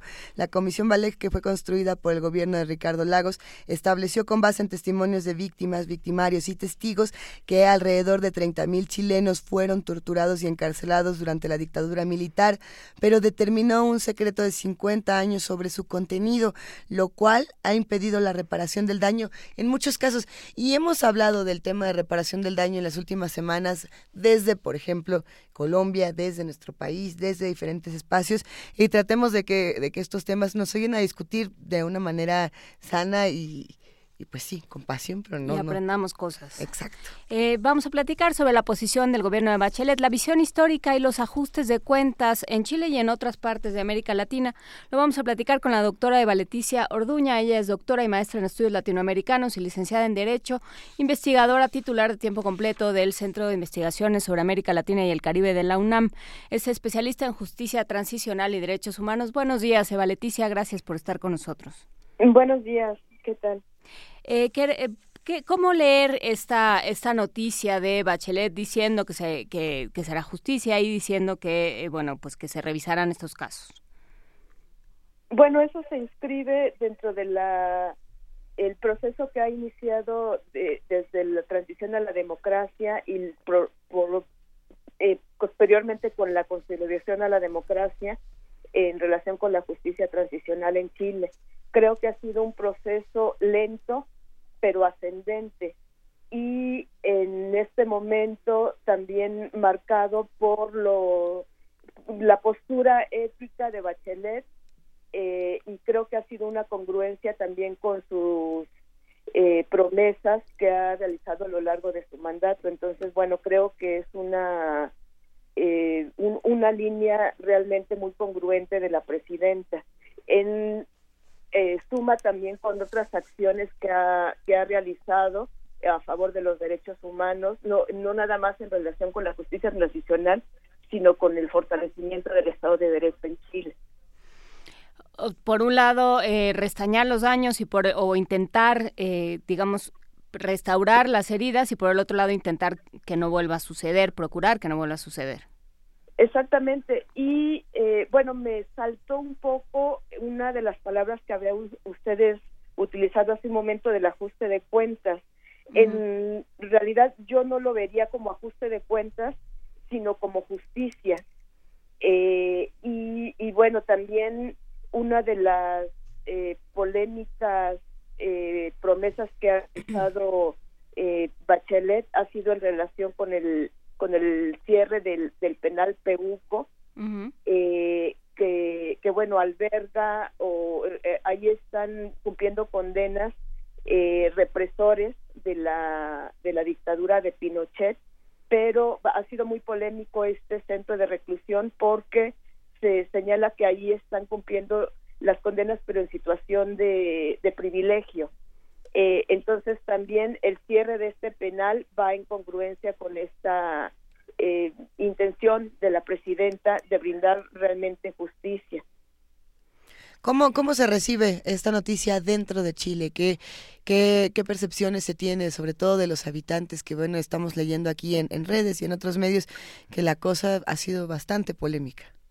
Sí, eh, yo creo que Chile sigue dividido y creo que es que es como una tendencia que se sigue a nivel, eh, al menos de América Latina, en relación con el tema de la justicia transicional. Entonces, eh, bueno, ha habido muchas reacciones a favor y en contra. Ahora, gracias a las eh, redes sociales cibernéticas, también se ha hecho mucho como uso de estas redes, diciendo, estableciendo su posición a favor y en contra y creo yo que ha sido como muy virulento, o sea, virulento en el sentido de como con mucho énfasis, eh, creo que ha sido como extremista, a favor o en contra, y no como una posición eh, intermedia. Eso por parte de la sociedad, y creo que esto, eh, para mí, es, es como un, un poco sorprendente también, especialmente por la lectura que yo tenía al principio de, la transición a la democracia. En, cuando se decidió por medio del plebiscito que Pinochet ya no iba a seguir gobernando, Chile estaba completamente dividido, prácticamente 50-50. El a favor de Pinochet fue 54%, ah, perdón, a, eh, a favor de, de, que se terminara la dictadura de Pinochet fue el 54%. Esto quiere decir que la mitad de la población prácticamente estaba a favor de que continuara Pinochet. Eh, yo leía en ese entonces que gracias a la, al proceso de transición de Chile tan ordenado iba a haber una disminución del, apoyo de la sociedad a favor de, de las fuerzas pues conservadoras pero ahorita mi lectura es que sigue muy polarizado el asunto y en relación con pues las grandes figuras por ejemplo el expresidente Sebastián Piñera que ahorita está muy fuerte en las eh, preferencias electorales también señaló que no se justificaba cerrar el penal este este penal de UCO. Eh, sin embargo, también yo creo que Chile es un país de instituciones. Y creo que, que se van a conservar muchos de los avances que ha habido en favor de la justicia transicional independientemente de quién sea el próximo presidente. Eh, por ejemplo, eh, Piñeira en este momento ha estado declarando que no se justifica el cierre, pero durante su mandato se cerró el penal Cordillera, que también era el, que antiguamente eh, en él se estaban importando las penas eh, estos represores de, la dictadura. Entonces, mi lectura es que sí se van a conservar los avances, aunque eh, eh, gobernara un país con tendencia diferente a la justicia transicional. A ver, y en este sentido, eh, ¿Cómo, ¿Cómo entender una, una sociedad tan dividida? Eh, ¿Cómo entender reacciones como la de la Iglesia Católica? me estaba mostrando ahorita Luisa una, una serie de declaraciones de eh, en un Tedeum evangélico donde se lanzaron de manera muy salvaje en contra de, de la presidenta Bachelet, lo cual suscitó una serie de reacciones. ¿Cómo entender estas otras fuerzas políticas que no entienden esta, este paso hacia la justicia transicional o que tienen otro punto de vista? Pues yo creo que también en Chile, eh, comento esto de que es un país de instituciones, pero también es un país tremendamente conservador. Los grupos hegemónicos que tuvieron eh, también poder dentro de la dictadura siguen conservando un, un poder eh, actualmente muy, muy fuerte. Y la Iglesia Católica y otros otros tipos de, corrientes dentro de, de, la Iglesia como, como ahorita usted comenta, siguen también manteniendo esta, esta visión conservadora. Em, eh, en, el, en el pasado también hubo, eh, en concreto por parte de la Iglesia Católica, como muchos eh, obstáculos para la justicia transicional y en, y en concreto, pues bueno, en general para los derechos humanos.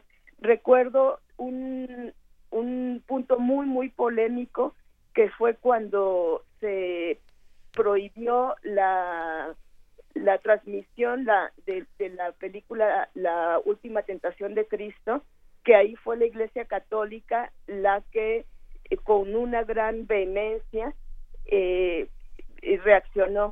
Y eh, hay una, una sentencia de la Corte Interamericana de Derechos Humanos eh, condenando a Chile porque aplicó la censura previa en relación con esta película.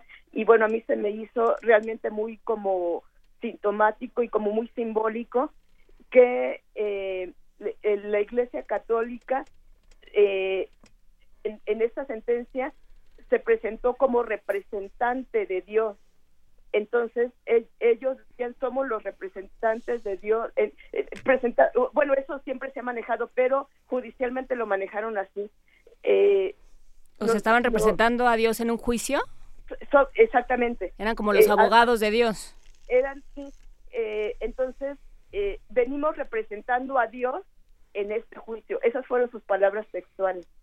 Bueno, habrá que preguntarle a Dios qué opina. Exactamente.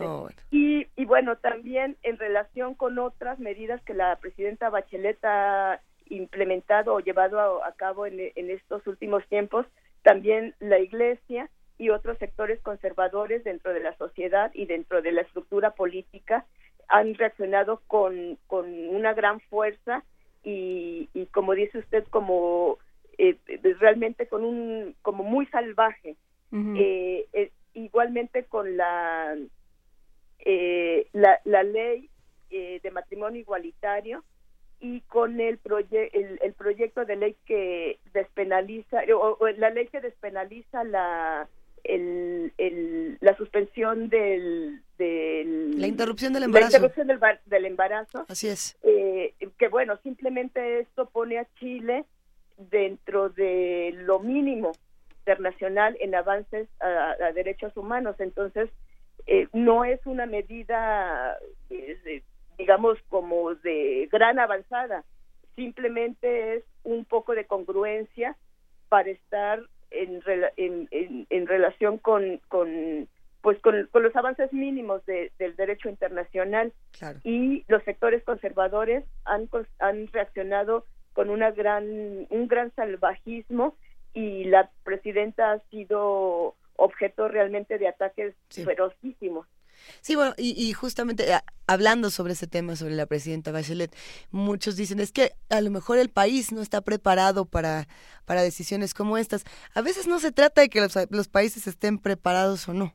Eh, los derechos humanos en muchos casos, como hemos dicho aquí, no están a discusión de nadie y eso y, y, no se van a votar y no se tienen por qué eh, cuestionar de ciertas maneras pero no bueno se regalan sí, no, se regalan. Eh, pero qué pasa entonces qué es lo que tenemos que atender para adelante en un en una situación como esta y cómo podemos entender y reconfigurar lo que lo que está ocurriendo en Chile partiendo de, de cómo está la situación pues en mi opinión eh, Chile sí realmente es como un ejemplo o un lugar a donde voltear la mirada. Eh, entiendo o, o sí reconocería que el proceso ha sido sumamente lento, pero creo que sí ha sido sostenido. Ha sido de los países en donde hay más, eh, bueno, primero procesados, sentenciados y represores que realmente están cumpliendo una condena. Y sobre todo lo avances dentro de la estructura jurídica y política sí se han respetado a pesar de la del signo ideológico de los diferentes gobernantes.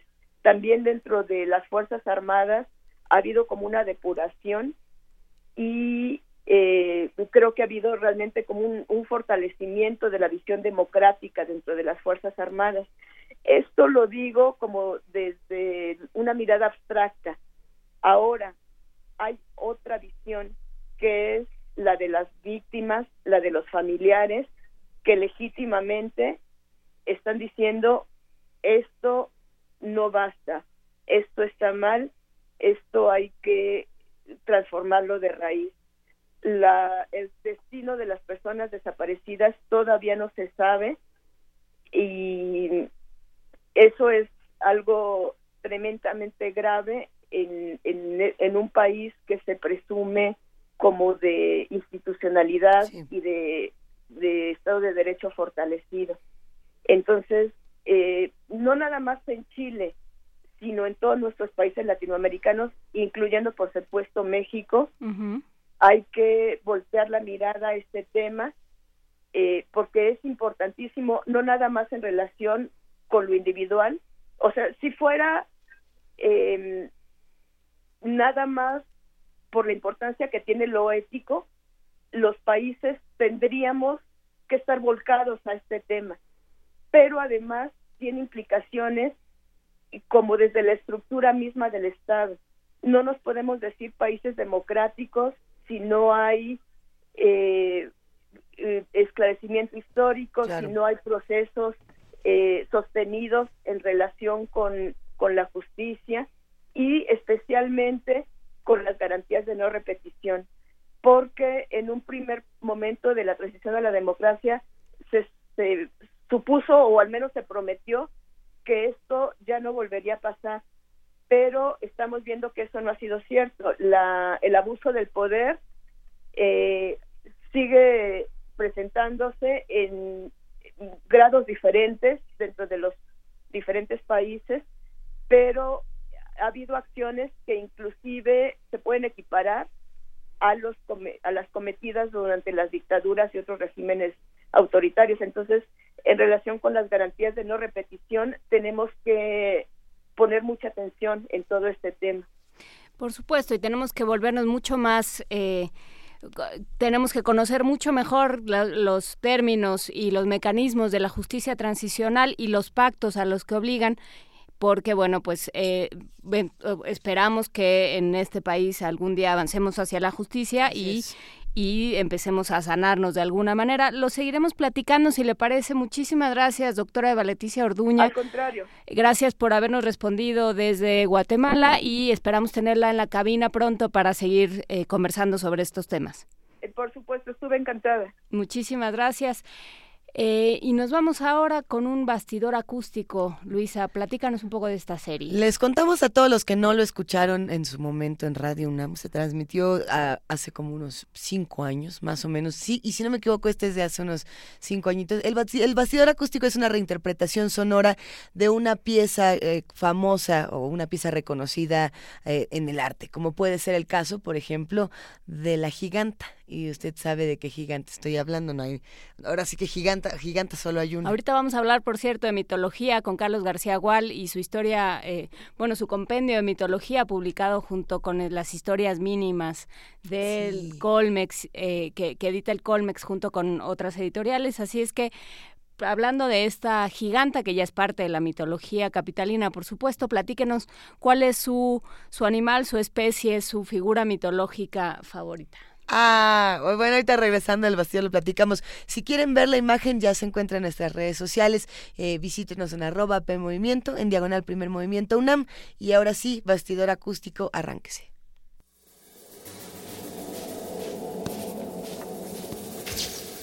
Bastidor acústico. Acústico. La giganta, José Luis Cuevas. Escultura de bronce de 8 metros de alto y 8 toneladas de peso. 1990. Museo José Luis Cuevas. México, Distrito Federal. Artista sonoro Pablo Gad.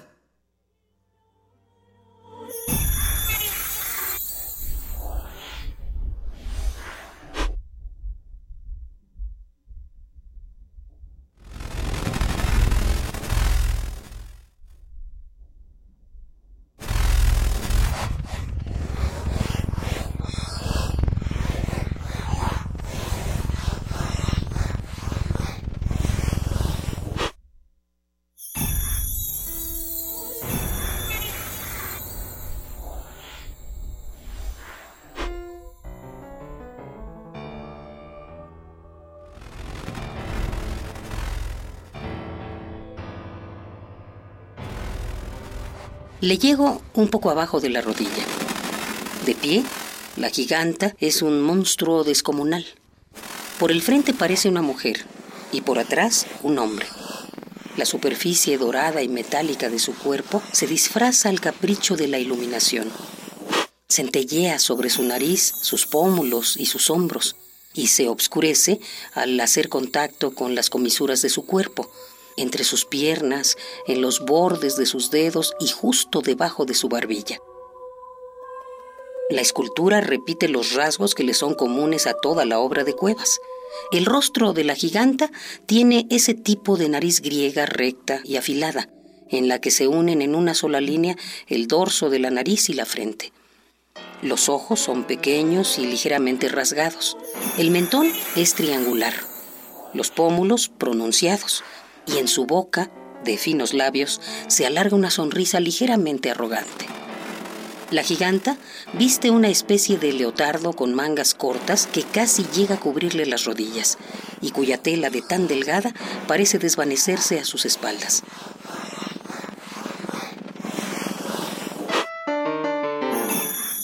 La figura no representaría un reto anatómico para el cuerpo humano, de no ser por sus proporciones y por la suerte de airado desequilibrio que se manifiesta en su pecho y hombros como una cadena montañosa de musculatura y voluptuosidad. Esta escultura andrógina, mitad mujer, mitad hombre, parece el emblema de una juventud temeraria, autocontenida y desafiante.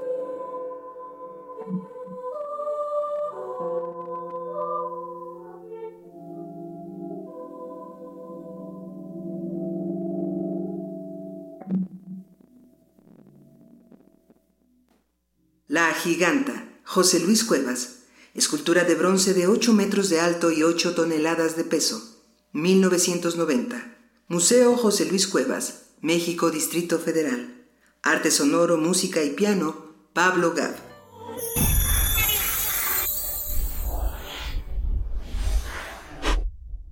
Por el frente, la giganta es fémina. La cara es exacta a la de la modelo que la inspiró mi musa, y corresponde al retrato de esta mujer desconocida de quien no puedo revelar su identidad por respetar su deseo de permanecer en el anonimato. Por la parte posterior, la escultura es un hombre. En este caso no hubo modelo. Es un autorretrato, una especie de coloso con una gran fuerza, y es así como se conjuga la dualidad sexual en esta obra. Las ataduras de la transparente indumentaria, que pareciera hecha de gasa, se han desatado de piernas y brazos para dar paso a la libertad femenina que, con la espléndida iluminación nocturna que produce sombras y destellos, en conjunción con los efectos creados por el propio edificio de los siglos XVII y XVIII, hace parecer que la giganta avanza hacia la puerta. Esta mujer ha roto sus ataduras, tema que también he trabajado mucho. Sé que hay mujeres a quienes la escultura les ha despertado ciertas sensaciones de tipo sensual, y este hecho me agrada, ya que el acto creativo es un acto erótico, y el arte consiste en provocar y transmitir emociones. El tema del gigantismo es obsesivo en mí. Recordemos que fui el primer combatiente contra el muralismo, ya que en esa época la importancia de la obra estaba dada por los metros cuadrados de superficie. Y yo luché contra esa situación y opté por trabajar obras de formato pequeño. Y sin embargo, últimamente he tenido tendencia a las obras de gran formato sobre tela y sobre papel también.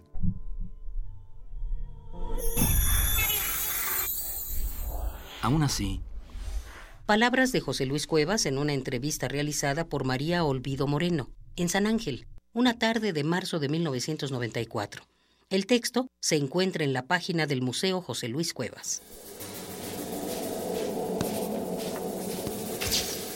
Bastidor acústico. Acústico. Primer movimiento.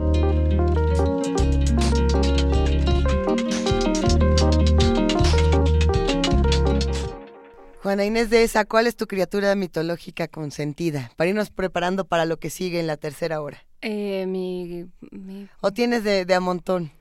Pues no sé, me gustan mucho. mm, ¿Qué será? ¿Las banshees? Estas que gritan. Las mandrágoras. ¡Qué bonito! Eh, pero también las quimeras. Las esfinges. Las Es que, es que, a ver, cuando hablamos de mitología, ¿de qué estamos hablando? Porque generalmente nos vamos hacia los griegos, ¿no? Y pensamos más en, en Aracne y en todas estas eh, seres, dioses y demás. Pero tenemos también otras tradiciones, ¿no? Y a mí, mi criatura consentida es Melusina, de la, de la ¿La que literatura francesa. No, resulta que Melusina es, eh, des- para, para fortuna o desventura, cada quien decide, es el- eh, aparece en el logo de un café muy famoso. Es una sirenita de dos colas. eh, o una criatura de dos colas, porque en realidad no es una sirena, es una mujer dragón que tiene una maldición. Otro día les cuento la larga historia. Es la primera, digamos, historia de literatura fantástica eh, francesa, o la primera historia de terror francesa. El libro lo pueden encontrar, si no me equivoco. Iba a decir en Atalanta, pero no, es que suena como libro de Como el libro de Atalanta. Suena pero... como el libro de Atalanta. No, pero bueno, Melusina es esta, esta mujer con la que luego se, se, vinculó la Casa Real Francesa. Así es. No me acuerdo, ¿los Plantagenet son? Ahora, ahora te lo busco, porque ese dato sí, y justamente en ese libro aparece todo, todo lo que ocurre sí, Porque, porque bueno, aparente, este, se supone que Melusina es quien, eh, quien le hace un hechizo a todos los, los descendientes de Enrique de, cierta rama de los, los Plantagenet son. Y entonces, por, por, andar de celosos y Por eso Enrique VIII no puede tener un heredero no, no puede, no hay ningún hijo, o bueno, esa es, esa es la leyenda, no tiene un hijo eh, varón que lo sobreviva. Y entonces, eh, por eso terminan las mujeres eh, en el trono de Inglaterra por esta maldición de Melusina. Y, y, y, si no me equivoco, Melusina tiene una serie de hijos deformes pero todos con, con eh, atribuciones muy extrañas y, y, fascinantes a la vez. Hay que, hay que acercarnos a ese libro y buscar a esta, a esta mujer dragón, pero habrá muchas otras criaturas que vamos a ir tratando de, de descifrar entre todos, porque por aquí nos decían que, que no es lo mismo sirena, que las sirenas son las mujeres pájaro, que no son las mujeres pez pues lo vamos a platicar con Carlos García Gual. Dice Armando Carreto, mi ser mitológico favorito son las sirenas. Y recordábamos aquí un, bueno, a mí un, libro que me gusta mucho de, de Francisco Hinojosa es Mi hermana quiere ser una sirena. Ah. la hermana que dice, ya sé qué voy a hacer de grande, me este, voy a hacer sirena y por lo tanto me voy a ir metiendo a latina para ir practicando. Y entonces la hermana se pasa toda la novela en latina. Ese libro estaba, si no me equivoco, en en Santillana, en Alfaguara Infantil, supongo, espero que siga por ahí. También nos dice Juan Rocha, mi figura mitológica favorita es el conejo en la luna. Y bueno, Juan R. Marín habla de la mitología náhuatl, maya, inca, por supuesto, eh, desde nuestros volcanes hasta los eh, personajes como los chaneques, que estos, estos personajitos que van haciendo maldades por, por el mundo, o eh, por supuesto, el, el Popol Vuh y todo lo que nos lo que nos dice del inframundo y de cómo el, el, mundo se decide o la vida y la muerte se deciden a través de un juego de pelota. Por aquí Diana LOM nos dice que le gusta mucho el golem. Ah. El golem, el, el golem es de, de, es mito medieval, si no me equivoco. A ver, es de la tradición medieval. es, de la tradición judía. Este, este ser al que le metes un papelito y le dices qué hacer. Más o menos va por ahí. Borges tiene un poema bellísimo del golem, déjame lo busco. Como lo veremos en nuestro radioteatro del viernes, que no se lo pierdan, no, no tienen, los niños no tienen clases, así que pueden escuchar este radioteatro. Cualquier pacto con el diablo, cualquier, eh, cualquier cosa sobrenatural que uno pide, todo cuesta y todas las, las cuentas se van ajustando, por lo menos en términos mitológicos y legendarios. ¿Por qué eres así, Juan Inés? ¿Por qué te cae mal? bueno, no me cae mal, pero, pero pues uno tiene que saber a lo que se atiene. y hay de diablos a diablos, ¿no? Porque tenemos a, a los demonios de, de, la tradición bíblica, ¿no? Y podemos de ahí saltarnos a Lilith, como esta primera mujer que buscaba la equidad y acabó siendo la diabla que vive en el mar en el Mar Rojo, ¿verdad? Que, que donde viven este, todos los marginados y todos los que nos caen mal, bueno, ahí los, los vamos a echar, al parecer, dice esta tradición. Y, es interesante porque Lilith, así como muchas mujeres eh, sucubos en, en la tradición mitológica, eh, tienen características muy especiales. Por ahí tenemos el caso de la Mashtu. A ver si luego hablamos de estas diablas que se comían a los bebés. Pero ya no sé si esto entra o no en literatura en la mitología, en, mitología, en estos temas. Ya nada más porque uno se empieza a emocionar. Pero pues no sé, le preguntaremos al clasicista eh, Carlos García Gual. ¿Qué más te quiere preguntar? Vamos a estar platicando con, con este eh, académico y con el autor de la historia mínima de la mitología en el Colegio de México que se presenta el día de hoy.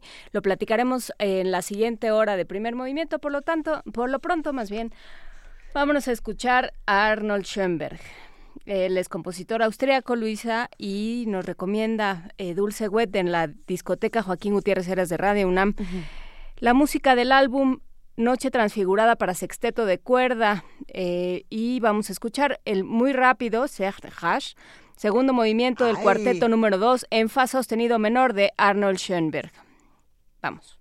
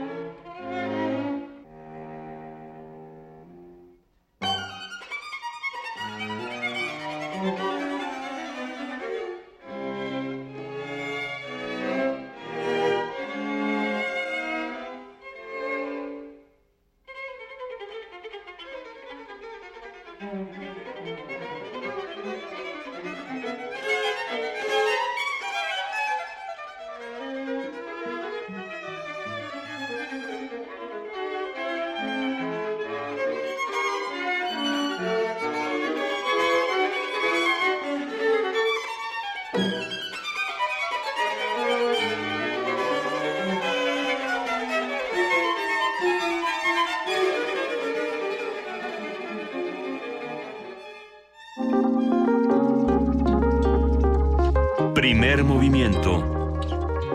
Hacemos comunidad.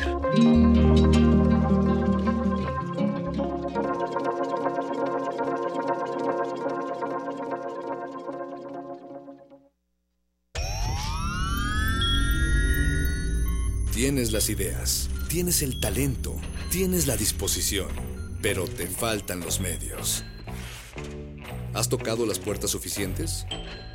¿Has buscado las puertas suficientes? Siempre habrá alguien dispuesto a premiar tu iniciativa y trabajo duro.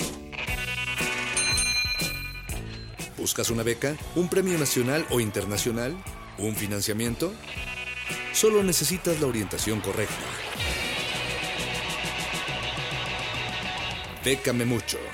Toga y birrete para economías en decadencia. Miércoles, 20:45 horas, por el 96.1 de FM. Radio UNAM.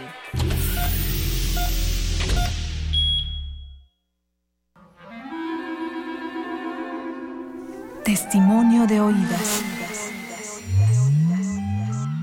Música nueva en voz de sus creadores. De sus intérpretes. Un autorretrato sonoro de la música de hoy.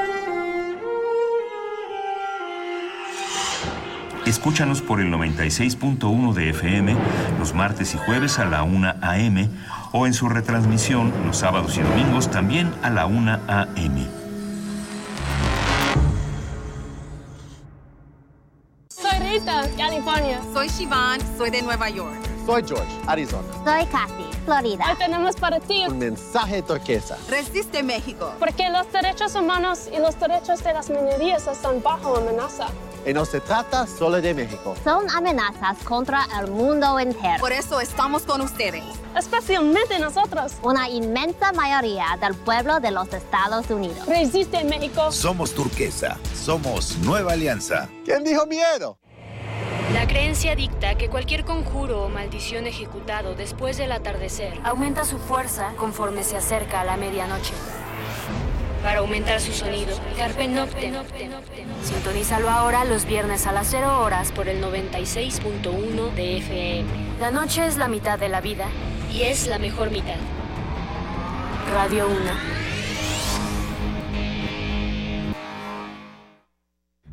Ballets de todos los tiempos. Música medieval, barroca, moderna. Los sonidos que hacen mover al cuerpo en un solo programa. Diáspora de la danza. Lunes a viernes a las 6.40 de la mañana y su retransmisión a las 3 de la tarde. Por el 96.1 de FM.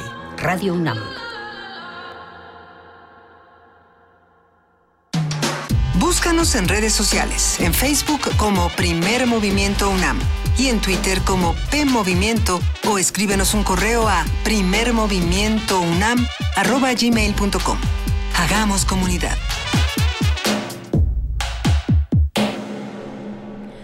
Nueve de la mañana con tres minutos ya estamos aquí de regreso y bueno, Luisa Iglesias está leyendo, está eligiendo entre varios poemas sobre sirenas. Qué difícil seleccionar uno de, de los favoritos, pero aquí tenemos varias, recomendaciones. Sucede que cuando se uno puede irse al lugar común, que era lo que platicábamos fuera del aire, ¿no? Que es llegar a Benedetti. A mí me gusta, pero hay muchas voces que tenemos que buscar aquí en Poesía Necesaria, no nos quedamos con la primera respuesta y Juana Inés me acaba de hacer una recomendación maravillosa que vamos a ir compartiendo, que además tiene, hay, eh, este autor al parecer tiene tiene muchos poemas mitológicos. Le vamos a ir entrando. Vamos no, es una recopilación de textos sobre, sobre sirenas desde diferentes puntos de vista y desde diferentes lugares. Eh, la sirena desde la mitología, la sirena como personaje mitológico que se inscribe en nuestra vida todos los días, pero, y creo que es parte de, de la, del para lo que nos sirve la mitología, para lo que nos sirve esta construcción simbólica del mundo, de todo aquello que no podemos explicar, pues para también explicarnos lo que sucede en el día a día. Por ejemplo, eh, alguien dijo por aquí, sí, Javier Ramírez Amaro dijo que eh, si su dios mayor favorito es Neptuno, lo cual está muy bien para estos momentos eh, de, de, calentamiento global y de lluvias atípicas, pero también el nahual... Eh, eh, Cosemi de la tradición oral Raramuri, nos lo, nos lo comenta Maca Urpinel, que dice Cosemi vive en la orilla de la tierra y cuida que el mar permanezca en su lugar, pues eh, habrá que habrá que concentrarse y eh, decirle a Cosemi que nos cuide y que permanezca por favor el mar y los ríos en su lugar. Tezcatlipoca, también pensábamos en Xipetotec, este, esta deidad que está que no tiene piel, que está desollado y que toma la piel de sus enemigos también para, para cubrirse. Bueno, lo, lo platicaremos con más calma con Carlos García Gual. ¿Ya, ya te decidiste, Luis Sí, sí, sí, aquí tengo uno bellísimo. Vámonos.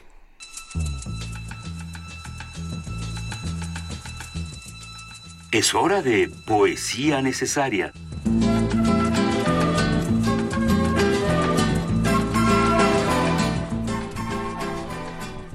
Para seguir hablando de sirenas, vamos a, citar o vamos a retomar la voz de Alfred Tennyson con el poema La Sirena, que viene acompañado de, de la música de Santigold, que curiosamente para muchos es como sonarían las sirenas en un 2017, en un más o menos 2015, 2017, entre, entre esos años andamos escuchando un poco de las sirenas eh, citadinas, así que venga de ahí. Pero la noche me imaginaría lejos, lejos. Dejaría que cayera a los lados mi cascada de rizos. Saltaría con ligereza sobre el trono y jugaría con los tritones entre las rocas. Correríamos de aquí para allá, escondiéndonos y buscándonos sobre los altos y ondulados terrenos marinos en las conchas carmesí, cuyas plateadas puntas se asoman al mar. Pero si alguien se acercara, gritaré, y como una ola saltaré desde las diamantinas cornisas que sobresalen de la, onda, de la, onda, de la ondada, porque a mí no me besaría cualquiera de los atrevidos y alegres tritones del fondo del mar. Ellos me seguirían y me cortejarían y me halagarían en el púrpura crepúsculo del mar. Pero el rey de todos ellos sí que podría llevarme y cortejarme, ganarme y casarse conmigo entre las ramas de jaspe del fondo del mar. Entonces todos los seres que están en los incoloros musgos del fondo marino se enroscarán silenciosamente a mi plateado pie, mirando hacia arriba, buscando mi amor. Y cuando yo cantara alegremente desde lo alto, todos los seres blandos, ahorquillados y con cuernos, se asomarán a la honda esfera del mar y, y mirarían abajo buscando mi amor.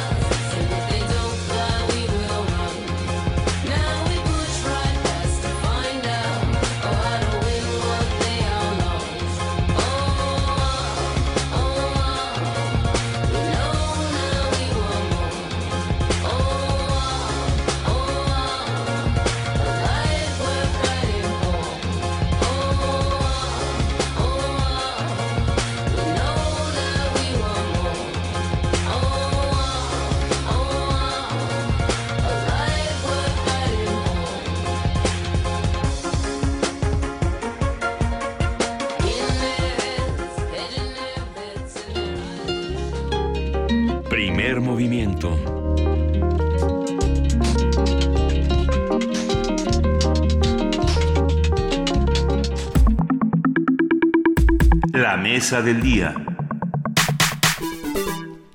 9 de la mañana con 10 minutos. Los mitos griegos surgieron como respuesta a los grandes misterios de la vida. Lo que entonces era religión hoy es una inagotable fuente de inspiración para la literatura y para el cine. Este libro eh, La historia mínima de la mitología, editado por el Colegio de México y por Turner, y del cual hablaremos y, e invitaremos a su presentación en un momento más, tiene todo lo que necesita saber sobre la mitología la familia olímpica, los dioses, semidioses, héroes y familias trágicas que pueblan las grandes historias. Es una guía completa, erudita y amena sobre la mitología griega, cómo surgió, cómo evolucionó y cómo sigue viva en nuestra cultura actual. Llamamos mitología a una colección o conjunto de mitos, pero también a su estudio, las teorías sobre su significado, la historia de sus interpretaciones y sus variaciones en el tiempo. También mito tiene a su vez varias definiciones, todas ellas relacionadas con lo fantástico, lo inventado y lo que es digno de conservar en la memoria colectiva. Y lo que nos ayuda a explicarnos un montón de cosas. Platicaremos de esto y de muchos otros temas relacionados con la mitología y nuestra necesidad de explicarnos el mundo a través de lo fantástico con Carlos García Gual. Él es escritor, crítico, traductor, catedrático de filología griega en la, en la Universidad Complutense de Madrid y bueno, también, por supuesto, director de la colección Biblioteca Clásica de Gredos. Muchísimas gracias, Carlos García Gual, por platicar con nosotros esta mañana. Muy buenos días. Eh, muy, muy bien explicado todo. pues eh, llevamos ya un rato eh, aprovechando esta conversación, calentando esta conversación con, con la mitología y con aquellos personajes que nos sirven, que nos dicen cosas todavía. ¿Para qué necesitamos los seres humanos la mitología? Bueno, el ser humano necesita ese mundo imaginario, yo creo que para abrir horizontes y eh, ampliar su propia experiencia vital, para no quedar reducido a lo que yo he llamado un poco la, cárcel del presente inmediato, ¿no? Es decir, para eh, vivir más y también un poco para entender el mundo y entenderse a sí mismo a través de esos relatos un tanto fantásticos. Entender el mundo y entenderse a sí mismo. Eh, ¿Qué pasa, por ejemplo, con todos estos mitos que hablan de, eh, de concepciones extrañas? ¿no? Pensábamos aquí, es, es la Coyolxauqui, la que, la que resulta embarazada por un puñado de plumas, por una bola de polvo que, que aparece mientras ella está barriendo. Ya, eh, cada, cada mitología tiene su propio estilo. eh, realmente estas eh, mitologías americanas, en cierto sentido, son más, eh, más fantásticas, o diría yo, tienen un toque surrealista que no tienen los, los mitos griegos, ¿no? Donde los mitos griegos eh, todos los dioses están muy humanizados. en cambio, en este, este mundo eh, americano, este mundo americano de distintas culturas, eh, tiene esa, esa mezcla, esa mezcla entre lo, lo vegetal, lo animal, lo humano, que, que lo singulariza. Yo a veces, por ejemplo, paseando por el Museo de Antropología, me doy cuenta de todas esas figuras eh, de seres humanos un poco mezclados con, a veces con animales de forma rara, que, digamos, contrastan un poco con la búsqueda del, del, del, del ser humano del, del, mundo griego, que se reduce, está más reducida siempre a figuras humanas y a, y a historias de, de, de, carácter, pues eso, eh, humano, una, de una búsqueda de la belleza que excluye un poco, excluye un poco todos esos elementos tan, tan fantásticos. Bueno, vamos, ahora sí que vámonos de regreso al Olimpo. Ah, paso a pasito.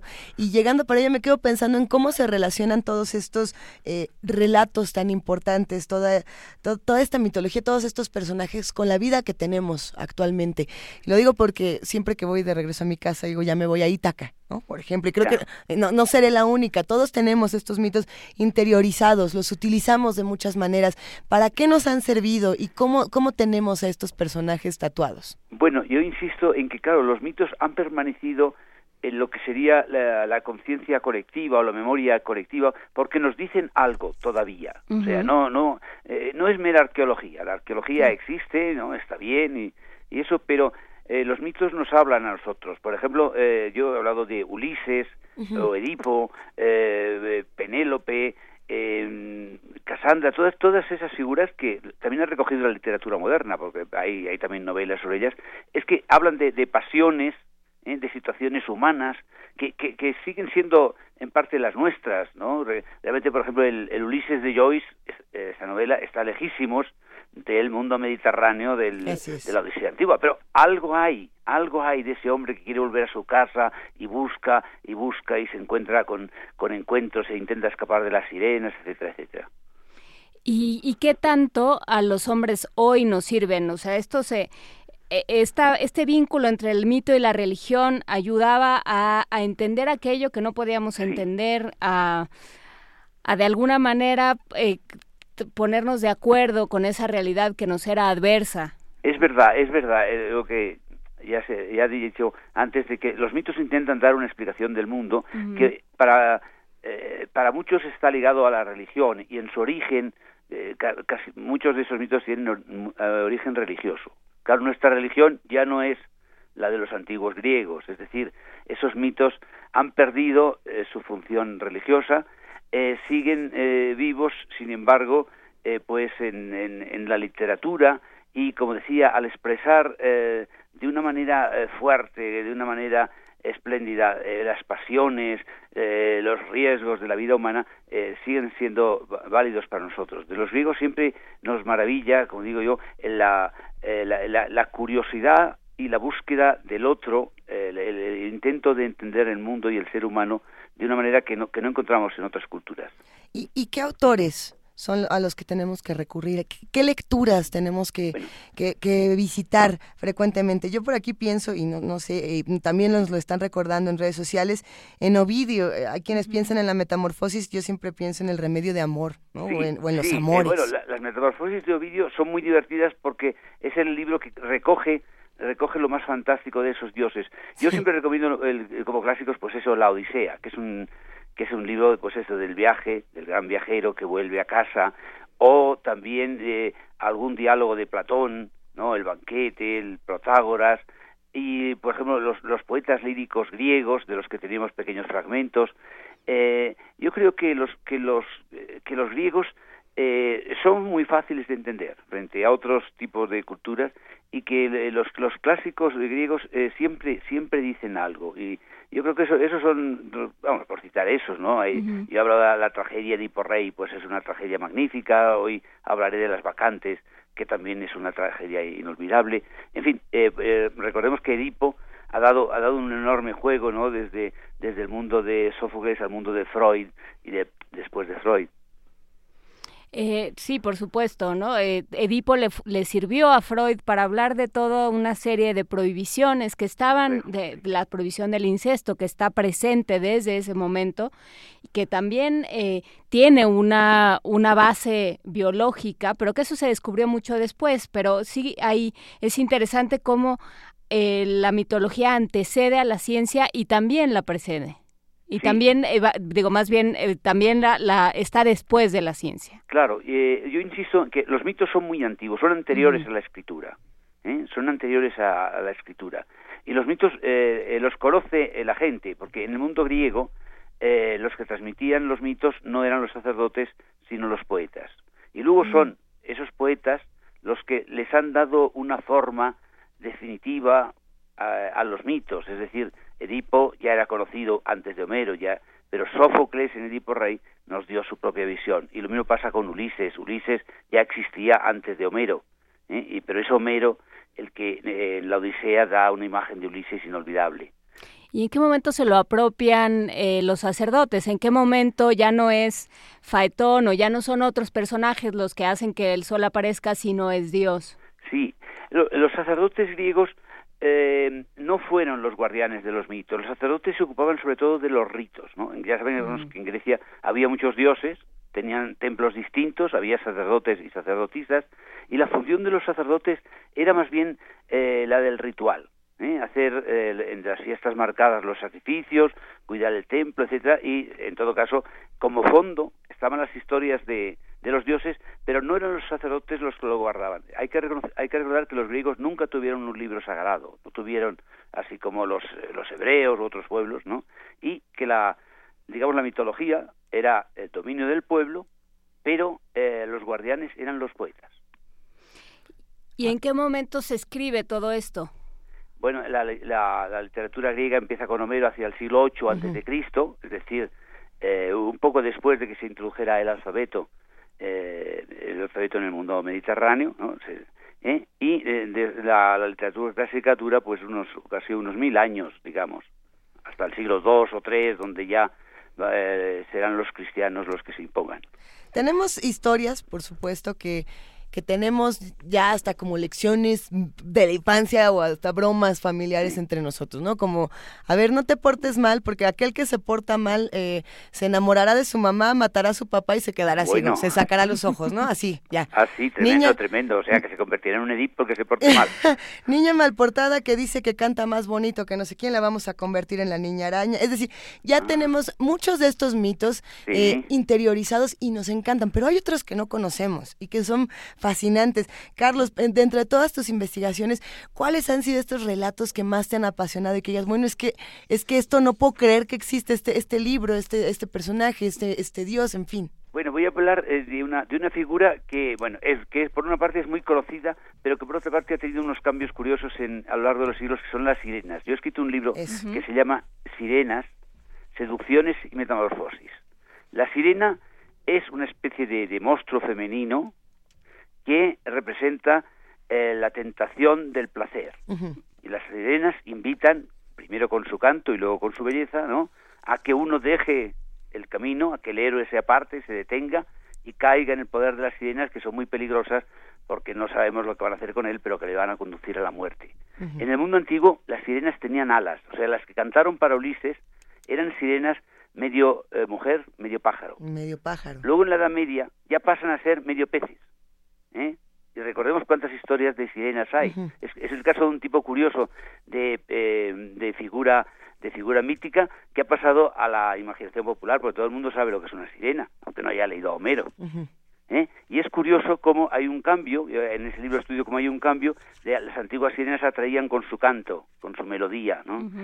y en cambio, eh, las sirenas medievales atraen con su belleza, surgen con su cabellera larga, sus pechos estupendos del mar eh, y llaman al viajero. Y en época romántica aparece un motivo nuevo, eh, la sirena que se enamora del héroe o el héroe que se enamora de la sirena.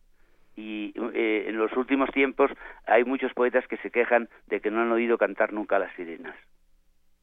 Y, las sirenas siguen presentes en, nuestra vida. Estábamos eh, revisando poemas sobre sirenas y hay un montón. Eh, desde están en la literatura, están en la cultura popular, están en las películas. O sea, la sirena sigue siendo un personaje literalmente encantador para los seres humanos. Las sirenas, los tritones y todo este mundo eh, submarino que además nos parece particularmente misterioso, puesto que no podemos verlo.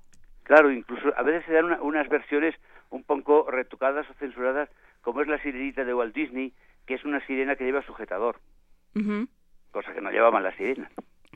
Y, también está, por supuesto, hablando de la de Walt Disney, que está inspirada de manera bastante, eh, ya, ya, muy, ya muy estilizada y ya muy edulcorada, pero está basada en esta sirena de Hans Christian Andersen, que lo deja todo, por, eh, que, que, sacrifica aquello que es por aquello que quiere llegar a ser.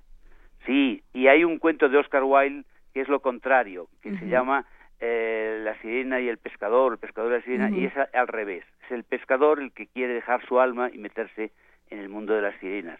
Pero como decía uno, eh, eh, las historias de amores con sirenas siempre acaban mal siempre acaban mal, mm. pero, pero es también una, bueno. una constante de, de la mitología, eh, esta idea de que hay mundos, existe el mundo de los hombres y existe el mundo de los personajes mitológicos y cuando se mezclan siempre eh, las cosas salen mal. Sí, sí, como decía uno, nunca te enamores de una sirena.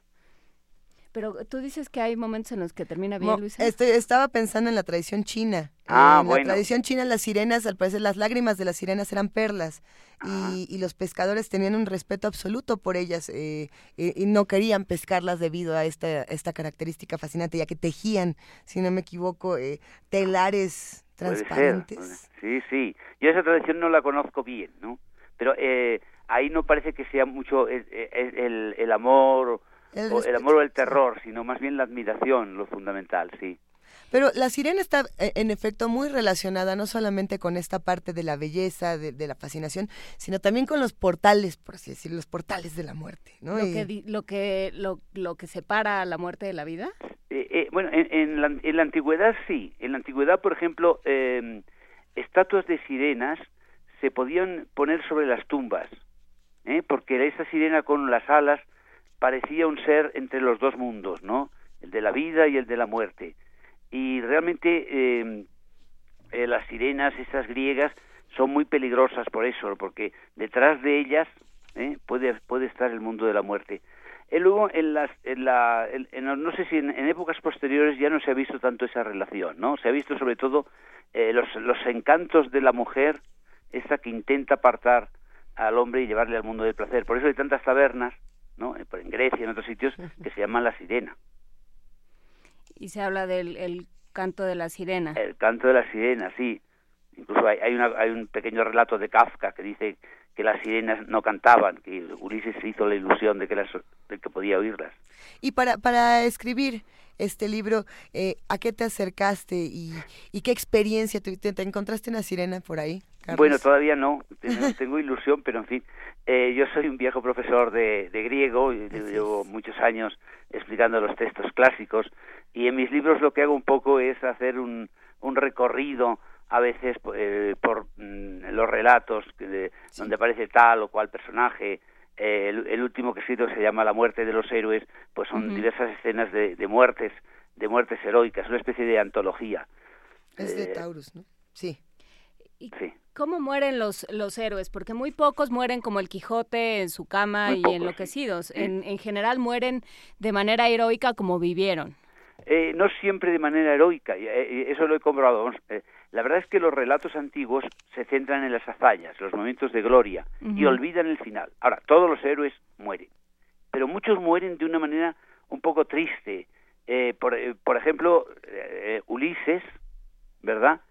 muere en un duelo con un hijo que ha tenido con Circe, al que él no conoce, ¿no? Y el hijo mata al padre y Ulises el sabio y astuto Ulises eh, muere así. Heracles, es decir, Hércules, muere al ponerse una túnica envenenada que sin saberlo le ha enviado su mujer, que está muerta de amor por él. Y eh, bueno, Aquiles muere eh, con una flecha que le envía Apolo. En fin, otro, un caso muy curioso es el de Perseo, que tenía la cabeza de la medusa, que tenía unos ojos que convertían en piedra, la mirada de la medusa convertía en piedra aquel al que viraba. Y llega un momento en que al final él la utiliza, la levanta frente a un, a un, rey que es ciego. Claro, como es ciego, la, la mirada no le hace nada. Y entonces de pronto vuelve la cabeza hacia él y se queda de piedra. Nos gusta. Nos gusta. Aquí estamos, nos gusta estamos revisando este este volumen de la muerte de los héroes y me llama la atención, mencionas únicamente a tres heroínas, Clitemnestra, Casandra y Antígona. ¿Cómo es? Hay Antígona. Hay Antígona. ¿Cómo es diferente la muerte de las mujeres o en qué eh, o en qué se parece? Ahí la ahí la muerte sí tiene un papel esencial porque recordemos que eh, el mundo histórico antiguo, la, la, sociedad griega, era muy injusta con las mujeres. ¿eh? Las tenía apartadas del dominio público, eh, de la, eh, no solo de la guerra, sino de la gloria y de la palabra. Entonces, en principio, las mujeres no pertenecen al mundo heroico. ¿eh? El, mundo heroico es también de los hombres. Pero hay estas tres que se introducen, que se introducen en el mundo heroico. bueno, no son ejemplares porque Clitemnestra mató a su marido Agamenón al regresar este de la guerra de Troya, y luego fue muerta por, por su hijo Orestes. Pero bueno, Clitemnestra era desde luego una, una reina de armas tomar. En cambio, eh, Antígona eh, desobedece la orden de la ciudad de no enterrar a su hermano que dirigía el ejército enemigo, pero como es su hermano, ella se empeña y es apresada y condenada a ser enterrada viva. ¿eh? Ella se ahorca en la, en, la cueva. Y la tercera Casandra tiene un, destino quizás, no sé si más triste, que es la profetisa de, de, Troya, que sabía todo lo que iba a venir y tal, y nadie le hacía caso, porque Apolo, Dios Apolo, se había enamorado de ella y le regaló el don de la profecía. Pero ella luego no quiso tener amores con el Dios y el Dios la condenó a no ser creída por nadie. De manera que es una profetisa increíble ¿eh? y sufre una terrible historia y al final de la guerra de Troya se la lleva Agamenón como cautiva a Micenas y en Micenas se encuentran con Clitemnestra que va a matar a Agamenón y ya de paso mata a Casandra. ¿Tú, ¿Tú crees, Carlos, que la mujer deba ser reivindicada de alguna manera en la mitología griega? Eh, sí, porque, porque parece, parece un trabajo eh, difícil. Pues eh, eh, pensando en muchísimas de las mujeres que nada más sufren o, les toca ser las castigadas, les toca ser las celosas, las o locas. cometen una transgresión que es lo que hace de alguna manera a los héroes. Ahí sí, Quienes ahí se sí. salen de aquello que tendrían que hacer, cometen esas transgresiones y son castigadas por En, ello. en efecto, en, ese, en esas tres sí, pero yo siempre digo que la mitología fue mucho más generosa con las mujeres que la realidad histórica. ¿Será? Que la realidad histórica. En la realidad Bueno, sí. histórica las mujeres estaban Dios. sometidas y el- la, la mejor virtud para ellas era el silencio, según los clásicos. Pero en cambio, si pensamos en las mujeres de la mitología, empezando por las diosas, hay unas diosas estupendas en Grecia. La más inteligente, Atenea, ¿eh? Eh, la, más, eh, la más hermosa, Afrodita. Afrodita que es la diosa del amor, pero no del matrimonio. El matrimonio es otra diosa que se llama Hera, que es mucho más respetable y más seria. Y que Luego- estaba casada con Zeus y así exacto, exacto. Pero No, esa, bueno. esa era muy seria, esa no tenía, esa no tenía aventuras, ¿no? Eh, luego estaba la diosa de la caza y de la virginidad, que es Artemis. ¿eh? Estaba la diosa de los caminos peligrosos, que es Hécate, la diosa de la tierra, Demeter, etcétera. Hay muchas diosas en el panteón griego, ¿no? Y tienen un enorme poder. ¿eh? Fíjense que cuando, hay- cuando Atenea se enfrenta con algún dios, por ejemplo con Poseidón por la ciudad de Atenas, ella gana. ¿Eh? Es curioso, ¿eh? En ese mundo. Y luego en la, en la literatura hay unas mujeres también estupendas. No todas, no todas sufren. Pensemos en la Odisea. Recordemos, por ejemplo, a Penélope, ¿eh? a Calipso, A ver. a Circe, a Nausica, ¿eh? y, alguna más, ¿no? Bueno, no quiere decir que no sufran, pero a Circe la ponen como... Bueno, Circe es medio, medio bruja, medio maga, ¿eh? y se tiene, tiene amoríos con los hombres que pasan por allí. Medio te rapto y te quedas en mi casa. Y Sí, los transforman en animales, ¿eh? Ah, menos a Ulises. ¿eh? Ulises ya va prevenido y es probable que Circe se enamore de Ulises, pasa un, un año con Ulises y luego Ulises se va. Así es. Cali- Calipso lo retiene ocho años y le promete la inmortalidad, le ofrece la inmortalidad, pero a Ulises la inmortalidad no le interesa. ¿eh? Podría que haberse quedado al lado de esta, de esta diosa tan guapa en esta isla idílica, pero qué aburrimiento, ¿no? Cada Ulises lo quien. que quiere es volver a su casa. Ulises quiere volver a su casa, a estar con Penélope y contarle a Penélope sobre el lecho matrimonial sus aventuras. A ver, y a ver, yo, yo no sé qué tanto caes en la tentación tú como, como profesor de, de griego, como director de una colección de clásicos, en esta tentación, pues que es muy, pues que está muy dada a los hombres, que es hacer una interpretación antropológica de los mitos. Decir, claro, estos mitos existen porque esta sociedad necesitaba decirse o explicarse tal o cual cosa. Eh, ¿Qué podríamos, eh, caes en esta tentación? Y si sí, ¿qué te contestas, Carlos García Gual? Bueno, sí, eh, yo caigo en esa tentación porque yo creo que ese mundo eh, de los de los dioses es reflejo de una de una sociedad, de una sociedad, por ejemplo, como veíamos, eh, la familia de los dioses es una familia eh, patriarcal, como de los grandes señores, eso. Pero creo que a veces la fantasía mejora la realidad. O sea, creo que creo que hay un fondo, hay un fondo eh, siempre antropológico, sobre todo en el mundo de los dioses griegos que son muy parecidos a los humanos. Lo característica de la religión griega, como ya señaló Nietzsche, es que son dioses a los que los humanos no no temen, no aterrorizan, porque se parecen a ellos. Ahora, dentro de eso, dentro de eso, es verdad que los dioses, eh, según según el apito antiguo, son los felices, viven para siempre y son felices. Mientras que los efímeros, los, los humanos los efímeros, pues generalmente son unos desgraciados y, y se estropean enseguida. O sea, eh, eh, yo creo que hay hay una un reflejo, el mundo divino surge como reflejo del mundo humano, pero es un mundo mejor, es un mundo más brillante y por eso eh, eh, por eso es visto con una especie de admiración y, y respeto, sí. Sí, me acordaba de un alumno de preparatoria que alguna vez haciendo un trabajo sobre la Iliada decía que los dioses eran como los políticos de hoy en día y se preocupaba un poco de los de lo que le sucedía al resto de los humanos. No, no, eran mucho mejores que los políticos de hoy en día. Hay que recordar, hay que recordar que lo- los dioses protegen a los héroes, pero hay una escena que yo cuento ahí eh, que cuando un hay un hijo de, de, de Zeus que se enfrenta a Aquiles, Zeus quiere salvarlo, pero entonces su mujer era le dice no, no lo salves porque será muy mal ejemplo, etcétera, déjalo que cumpla su destino. y, y, Zeus eh, siente una enorme pena por su hijo, pero decide no salvarlo y Aquiles lo mata, ¿no?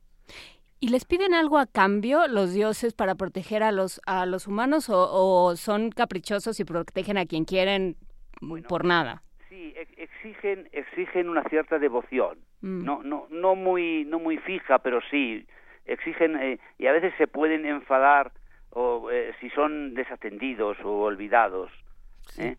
no, no, es que sean no es que sean unos dioses enteramente justos pero bueno digamos aprecian aprecian alguno. Por ejemplo Héctor al que ha matado a Aquiles tal su cadáver es mantenido fresco y tal porque de alguna manera los dioses velan por él, sienten que haya muerto porque era justo, pero de alguna manera eh, lo protegen. Sí, eh, por ejemplo, Atenea protege a Ulises porque es muy inteligente y ella es la diosa de la inteligencia. Hay, hay algo que me, me, gusta mucho de este libro, La historia mínima de la mitología, precisamente de Carlos García Gual.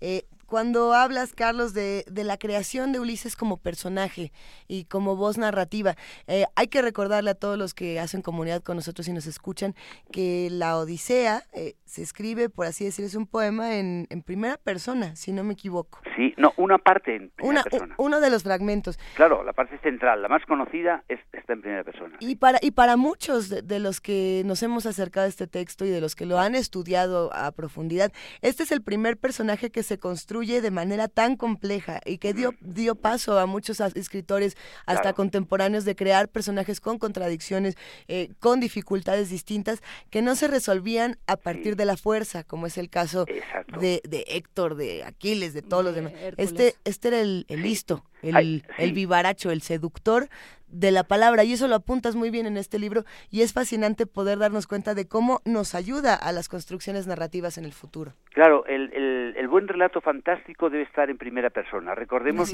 los sucesores de Ulises, por ejemplo, que uno es, Luciano de Samosata, que escribe unos viajes fantásticos de viajes a la luna y al fondo del mar. En la literatura árabe está Simbad el Marino, ¿verdad? Luego más, más allá está Cirano de Bergerac, ya en la literatura francesa, en la literatura alemana está el varón este de Münchhausen, que es el varón de la castaña, en la ah, literatura inglesa está Jonathan Swift.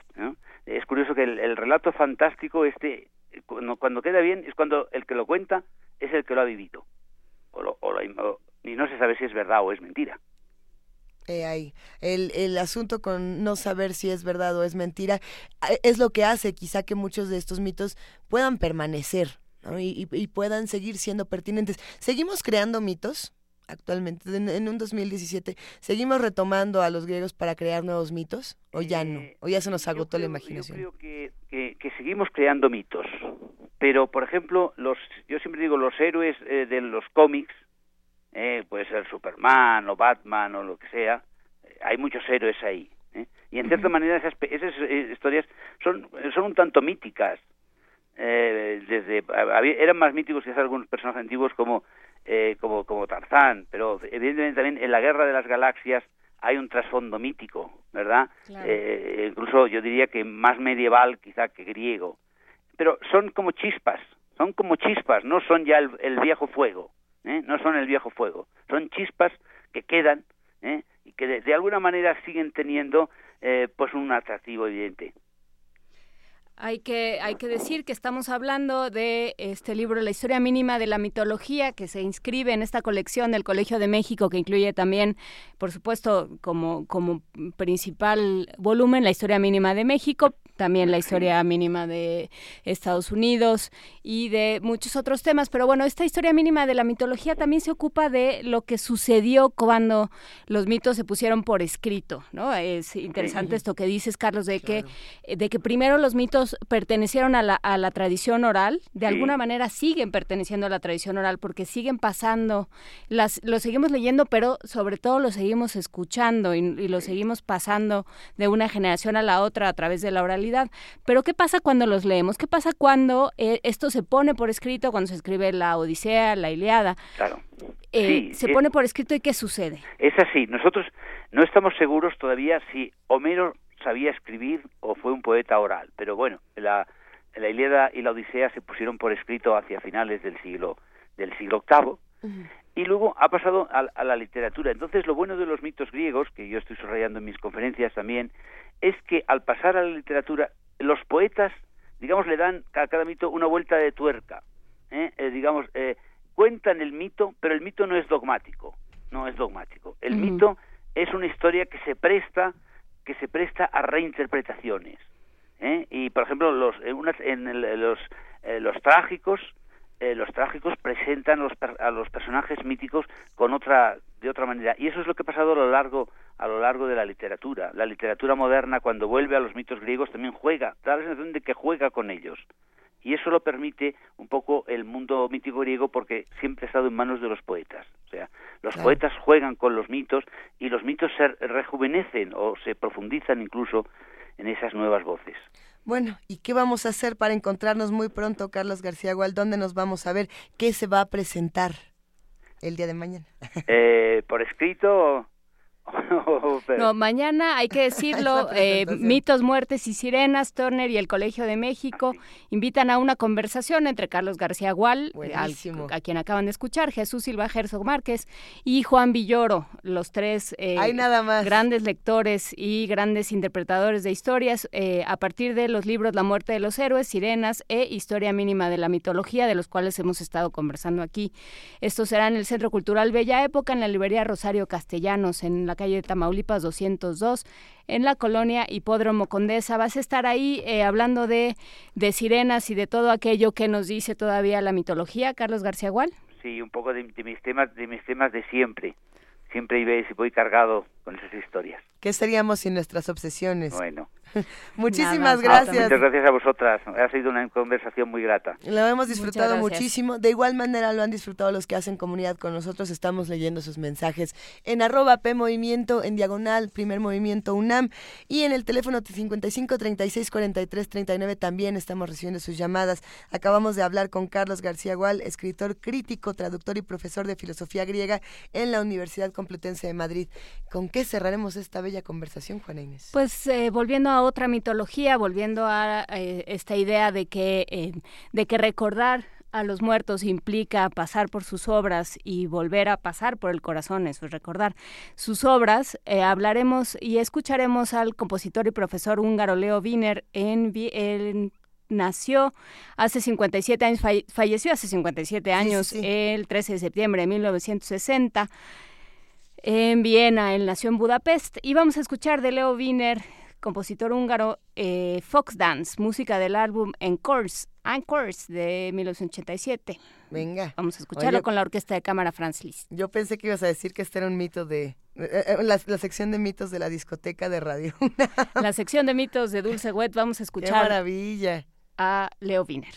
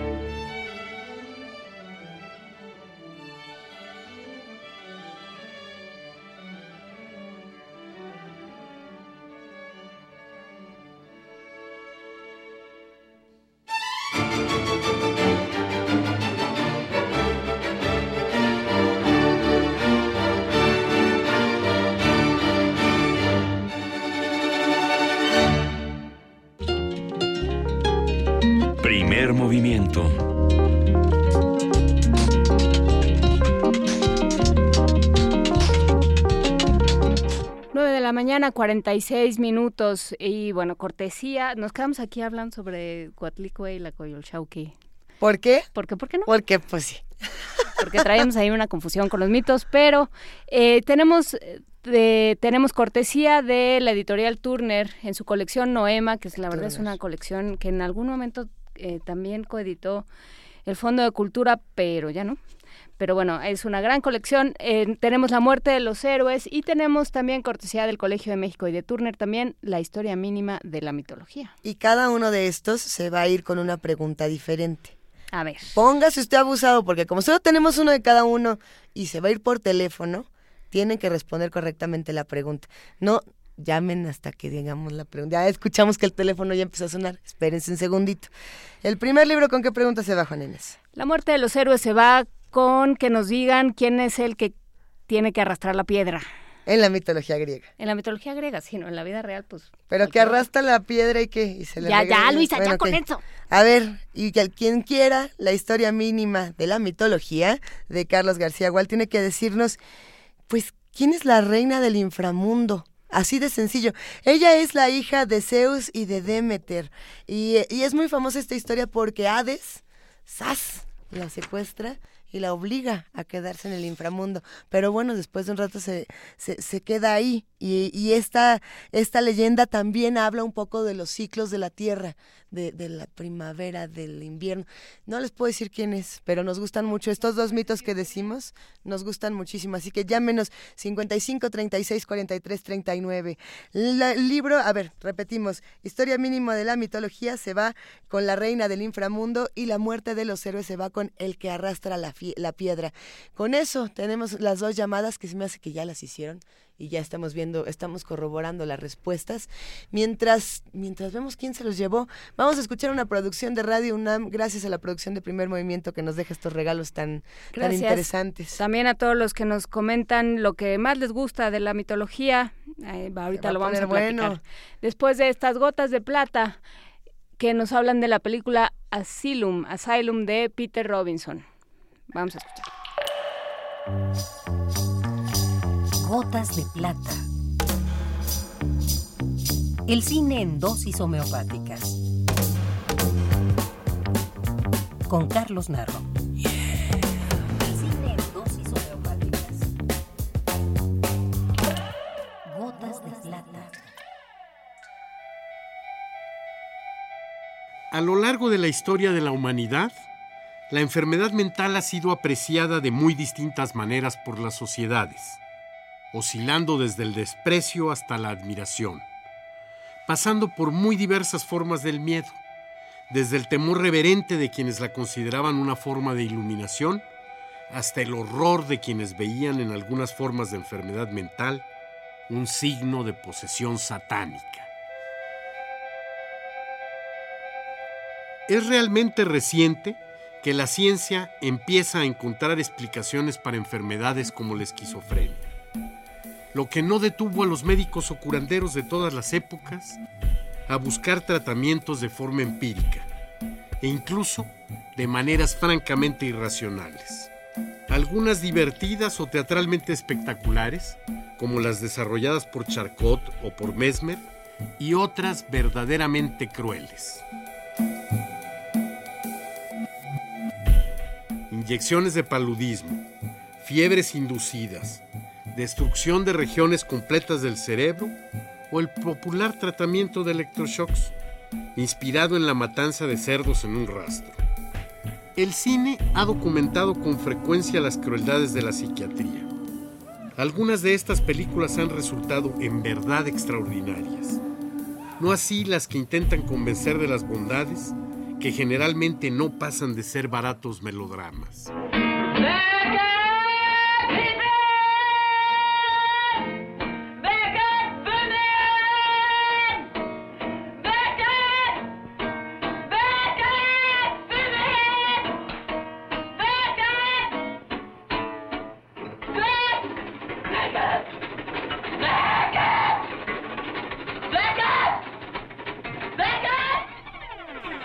Los años 60 el cuestionamiento social alcanzó también a la psiquiatría, dando lugar a un movimiento que en la década siguiente se conocería como antipsiquiatría.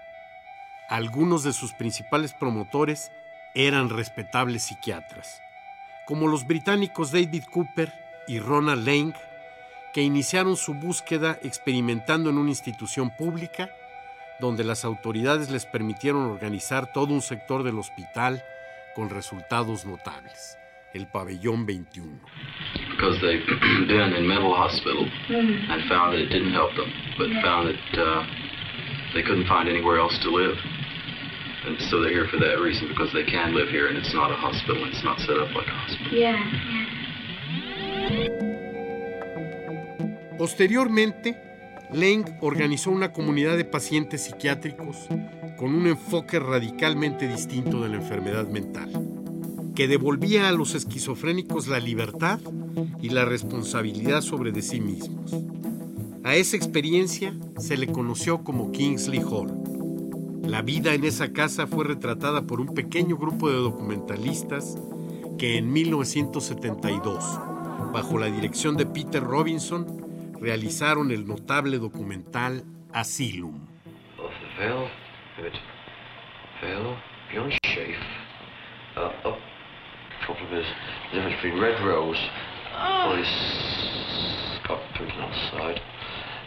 uh,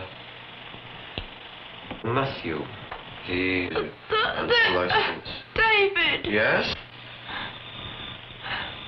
Yes.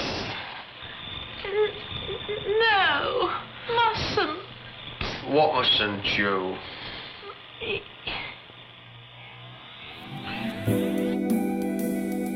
Más allá de su valor testimonial que es indudable, Asylum es una película de gran calidad formal en la que el uso de los recursos dramáticos y narrativos del cine documental está presente a plenitud. A 15 años de la muerte de Ronald Lang, Asylum nos permite acercarnos vivamente a la obra de este extraordinario pensador, para quien la carencia de una ciencia de lo humano resultaba ser una de nuestras peores deficiencias. Asylum es un documental y una experiencia profundamente humana. Esta es la dosis recomendada para la ocasión.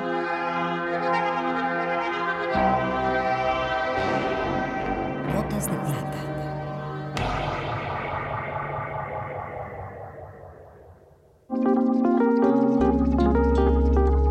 Primer movimiento. Hacemos comunidad.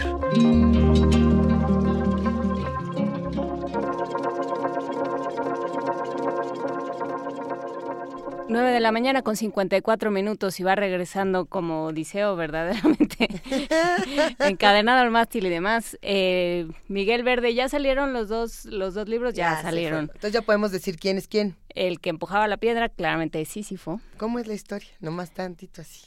Por encimita la historia de Sísifo. Pues es que no me acuerdo qué hizo, pero ya ves que, ya ves que los, Echaba los la piedra y se le regresaba, ya tenía que volver a echar. Tenía que, ajá, bueno, o sea, pero no me acuerdo eh, a qué a qué transgresión responde ese castigo de tener que empujar una piedra que se regresa todo el tiempo estarlo empujando es así es una gran metáfora de la vida de pronto ir empujando una piedra que llegado a cierto momento de la de la de la ascensión se vuelve a caer y hay que volver a empezar Se siente tan Sistema Nacional Anticorrupción, ¿verdad? se siente tan Ay.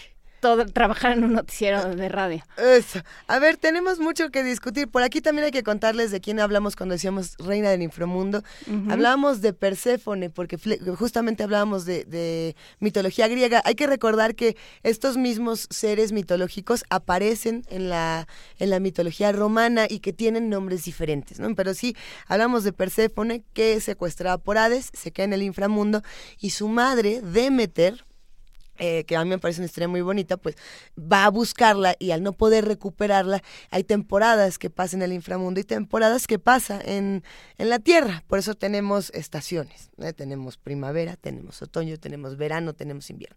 Esa es un poco la historia de, de Perséfone y de Demeter, porque también aquí fuera del aire discutíamos si estábamos hablando de Demeter o de Ceres. Ceres es la versión romana de Demeter, eh, hija de Saturno, si no me equivoco. ¿Qué, qué ha apasionante puede ser el tema de la mitología griega, de la mitología romana, de la mexicana, de la medieval.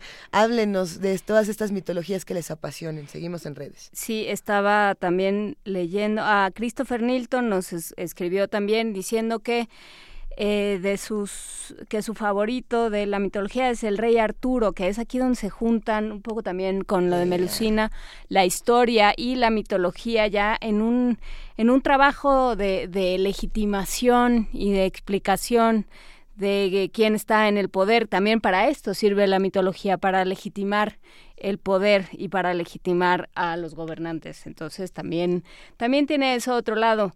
Muchas gracias a todos los que nos escribieron con sus eh, con sus momentos mitológicos favoritos y muchísimas gracias a Oikos Luz que a esta invitación a ir hoy a las 7 de la noche a escuchar la conversación entre Carlos García Gual, Juan Villoro y Jesús Silva Gerson Márquez sobre mitología se une y dice hoy a las 7 también estará César Aira, el escritor argentino César Aira en la calle de Mérida número 4 en la colonia Roma. Eh, convoca ediciones Era, por supuesto, y va a haber un conversatorio o una chorcha, como se le llamaba en mis tiempos. La rica chorcha. Con Luis Jorge Boune, este ¿Cómo se pronuncia? Bune, Bone, Boune. Yo digo Boune, pero habría que preguntarle un día de estos. Qué gran escritor es Luis Jorge Boune. Le mandamos un gran abrazo, por supuesto que sí. Nos extiende nuestra producción un amable pizarrón que dice adiós, vámonos. Con pues". una manita. Hay que tomarle foto a esa manita que dice ya nos vamos con música de Dulce Wet. ¿Con cuál cerraremos? En un momento más les decimos. ya lo pedimos, el papelito. Si, la podemos ir echando como los Óscares. Así. nos vamos despidiendo. Y sirve que felicitamos. Ya encontré el papelito. Feliz cumpleaños número 62 para Joe Morris, es eh, guitarrista, ya nacido en 1955 en New Haven, Connecticut, en Estados Unidos. Vamos a escuchar Crossing Samsara, cruzando el Samsara, la música del álbum Shakti. Eh, no sé cuándo. Pero bueno, vamos, es que pensé que iba a estar aquí el dato, pero no está. La información estará, por supuesto, en redes sociales. Querida Juana Inés de esa, siempre es un placer compartir contigo cada mañana. Le mandamos un gran abrazo a Miguel Ángel Quemain, que ya se mejore de su, de su, de su ser de su ser, de su sistema respiratorio y de todo su ser. Se le mandamos un gran abrazo, por supuesto, a Miguel Ángel y nos escuchamos mañana. Y a partir del lunes, recuerden, de 8 a 10 estaremos por TV UNAM y a partir de todos los días, de 7 a 10 por Radio UNAM. Aquí estaremos. Luisa Iglesias, muchas gracias. Gracias, querida Juana Inés. Esto fue Primer Movimiento. El mundo desde la universidad.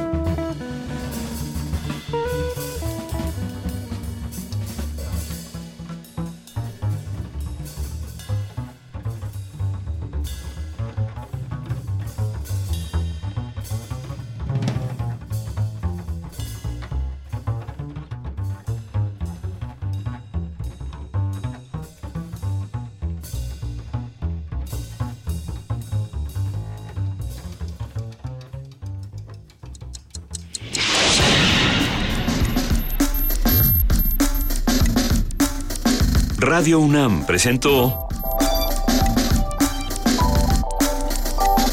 Primer Movimiento. El mundo desde la universidad.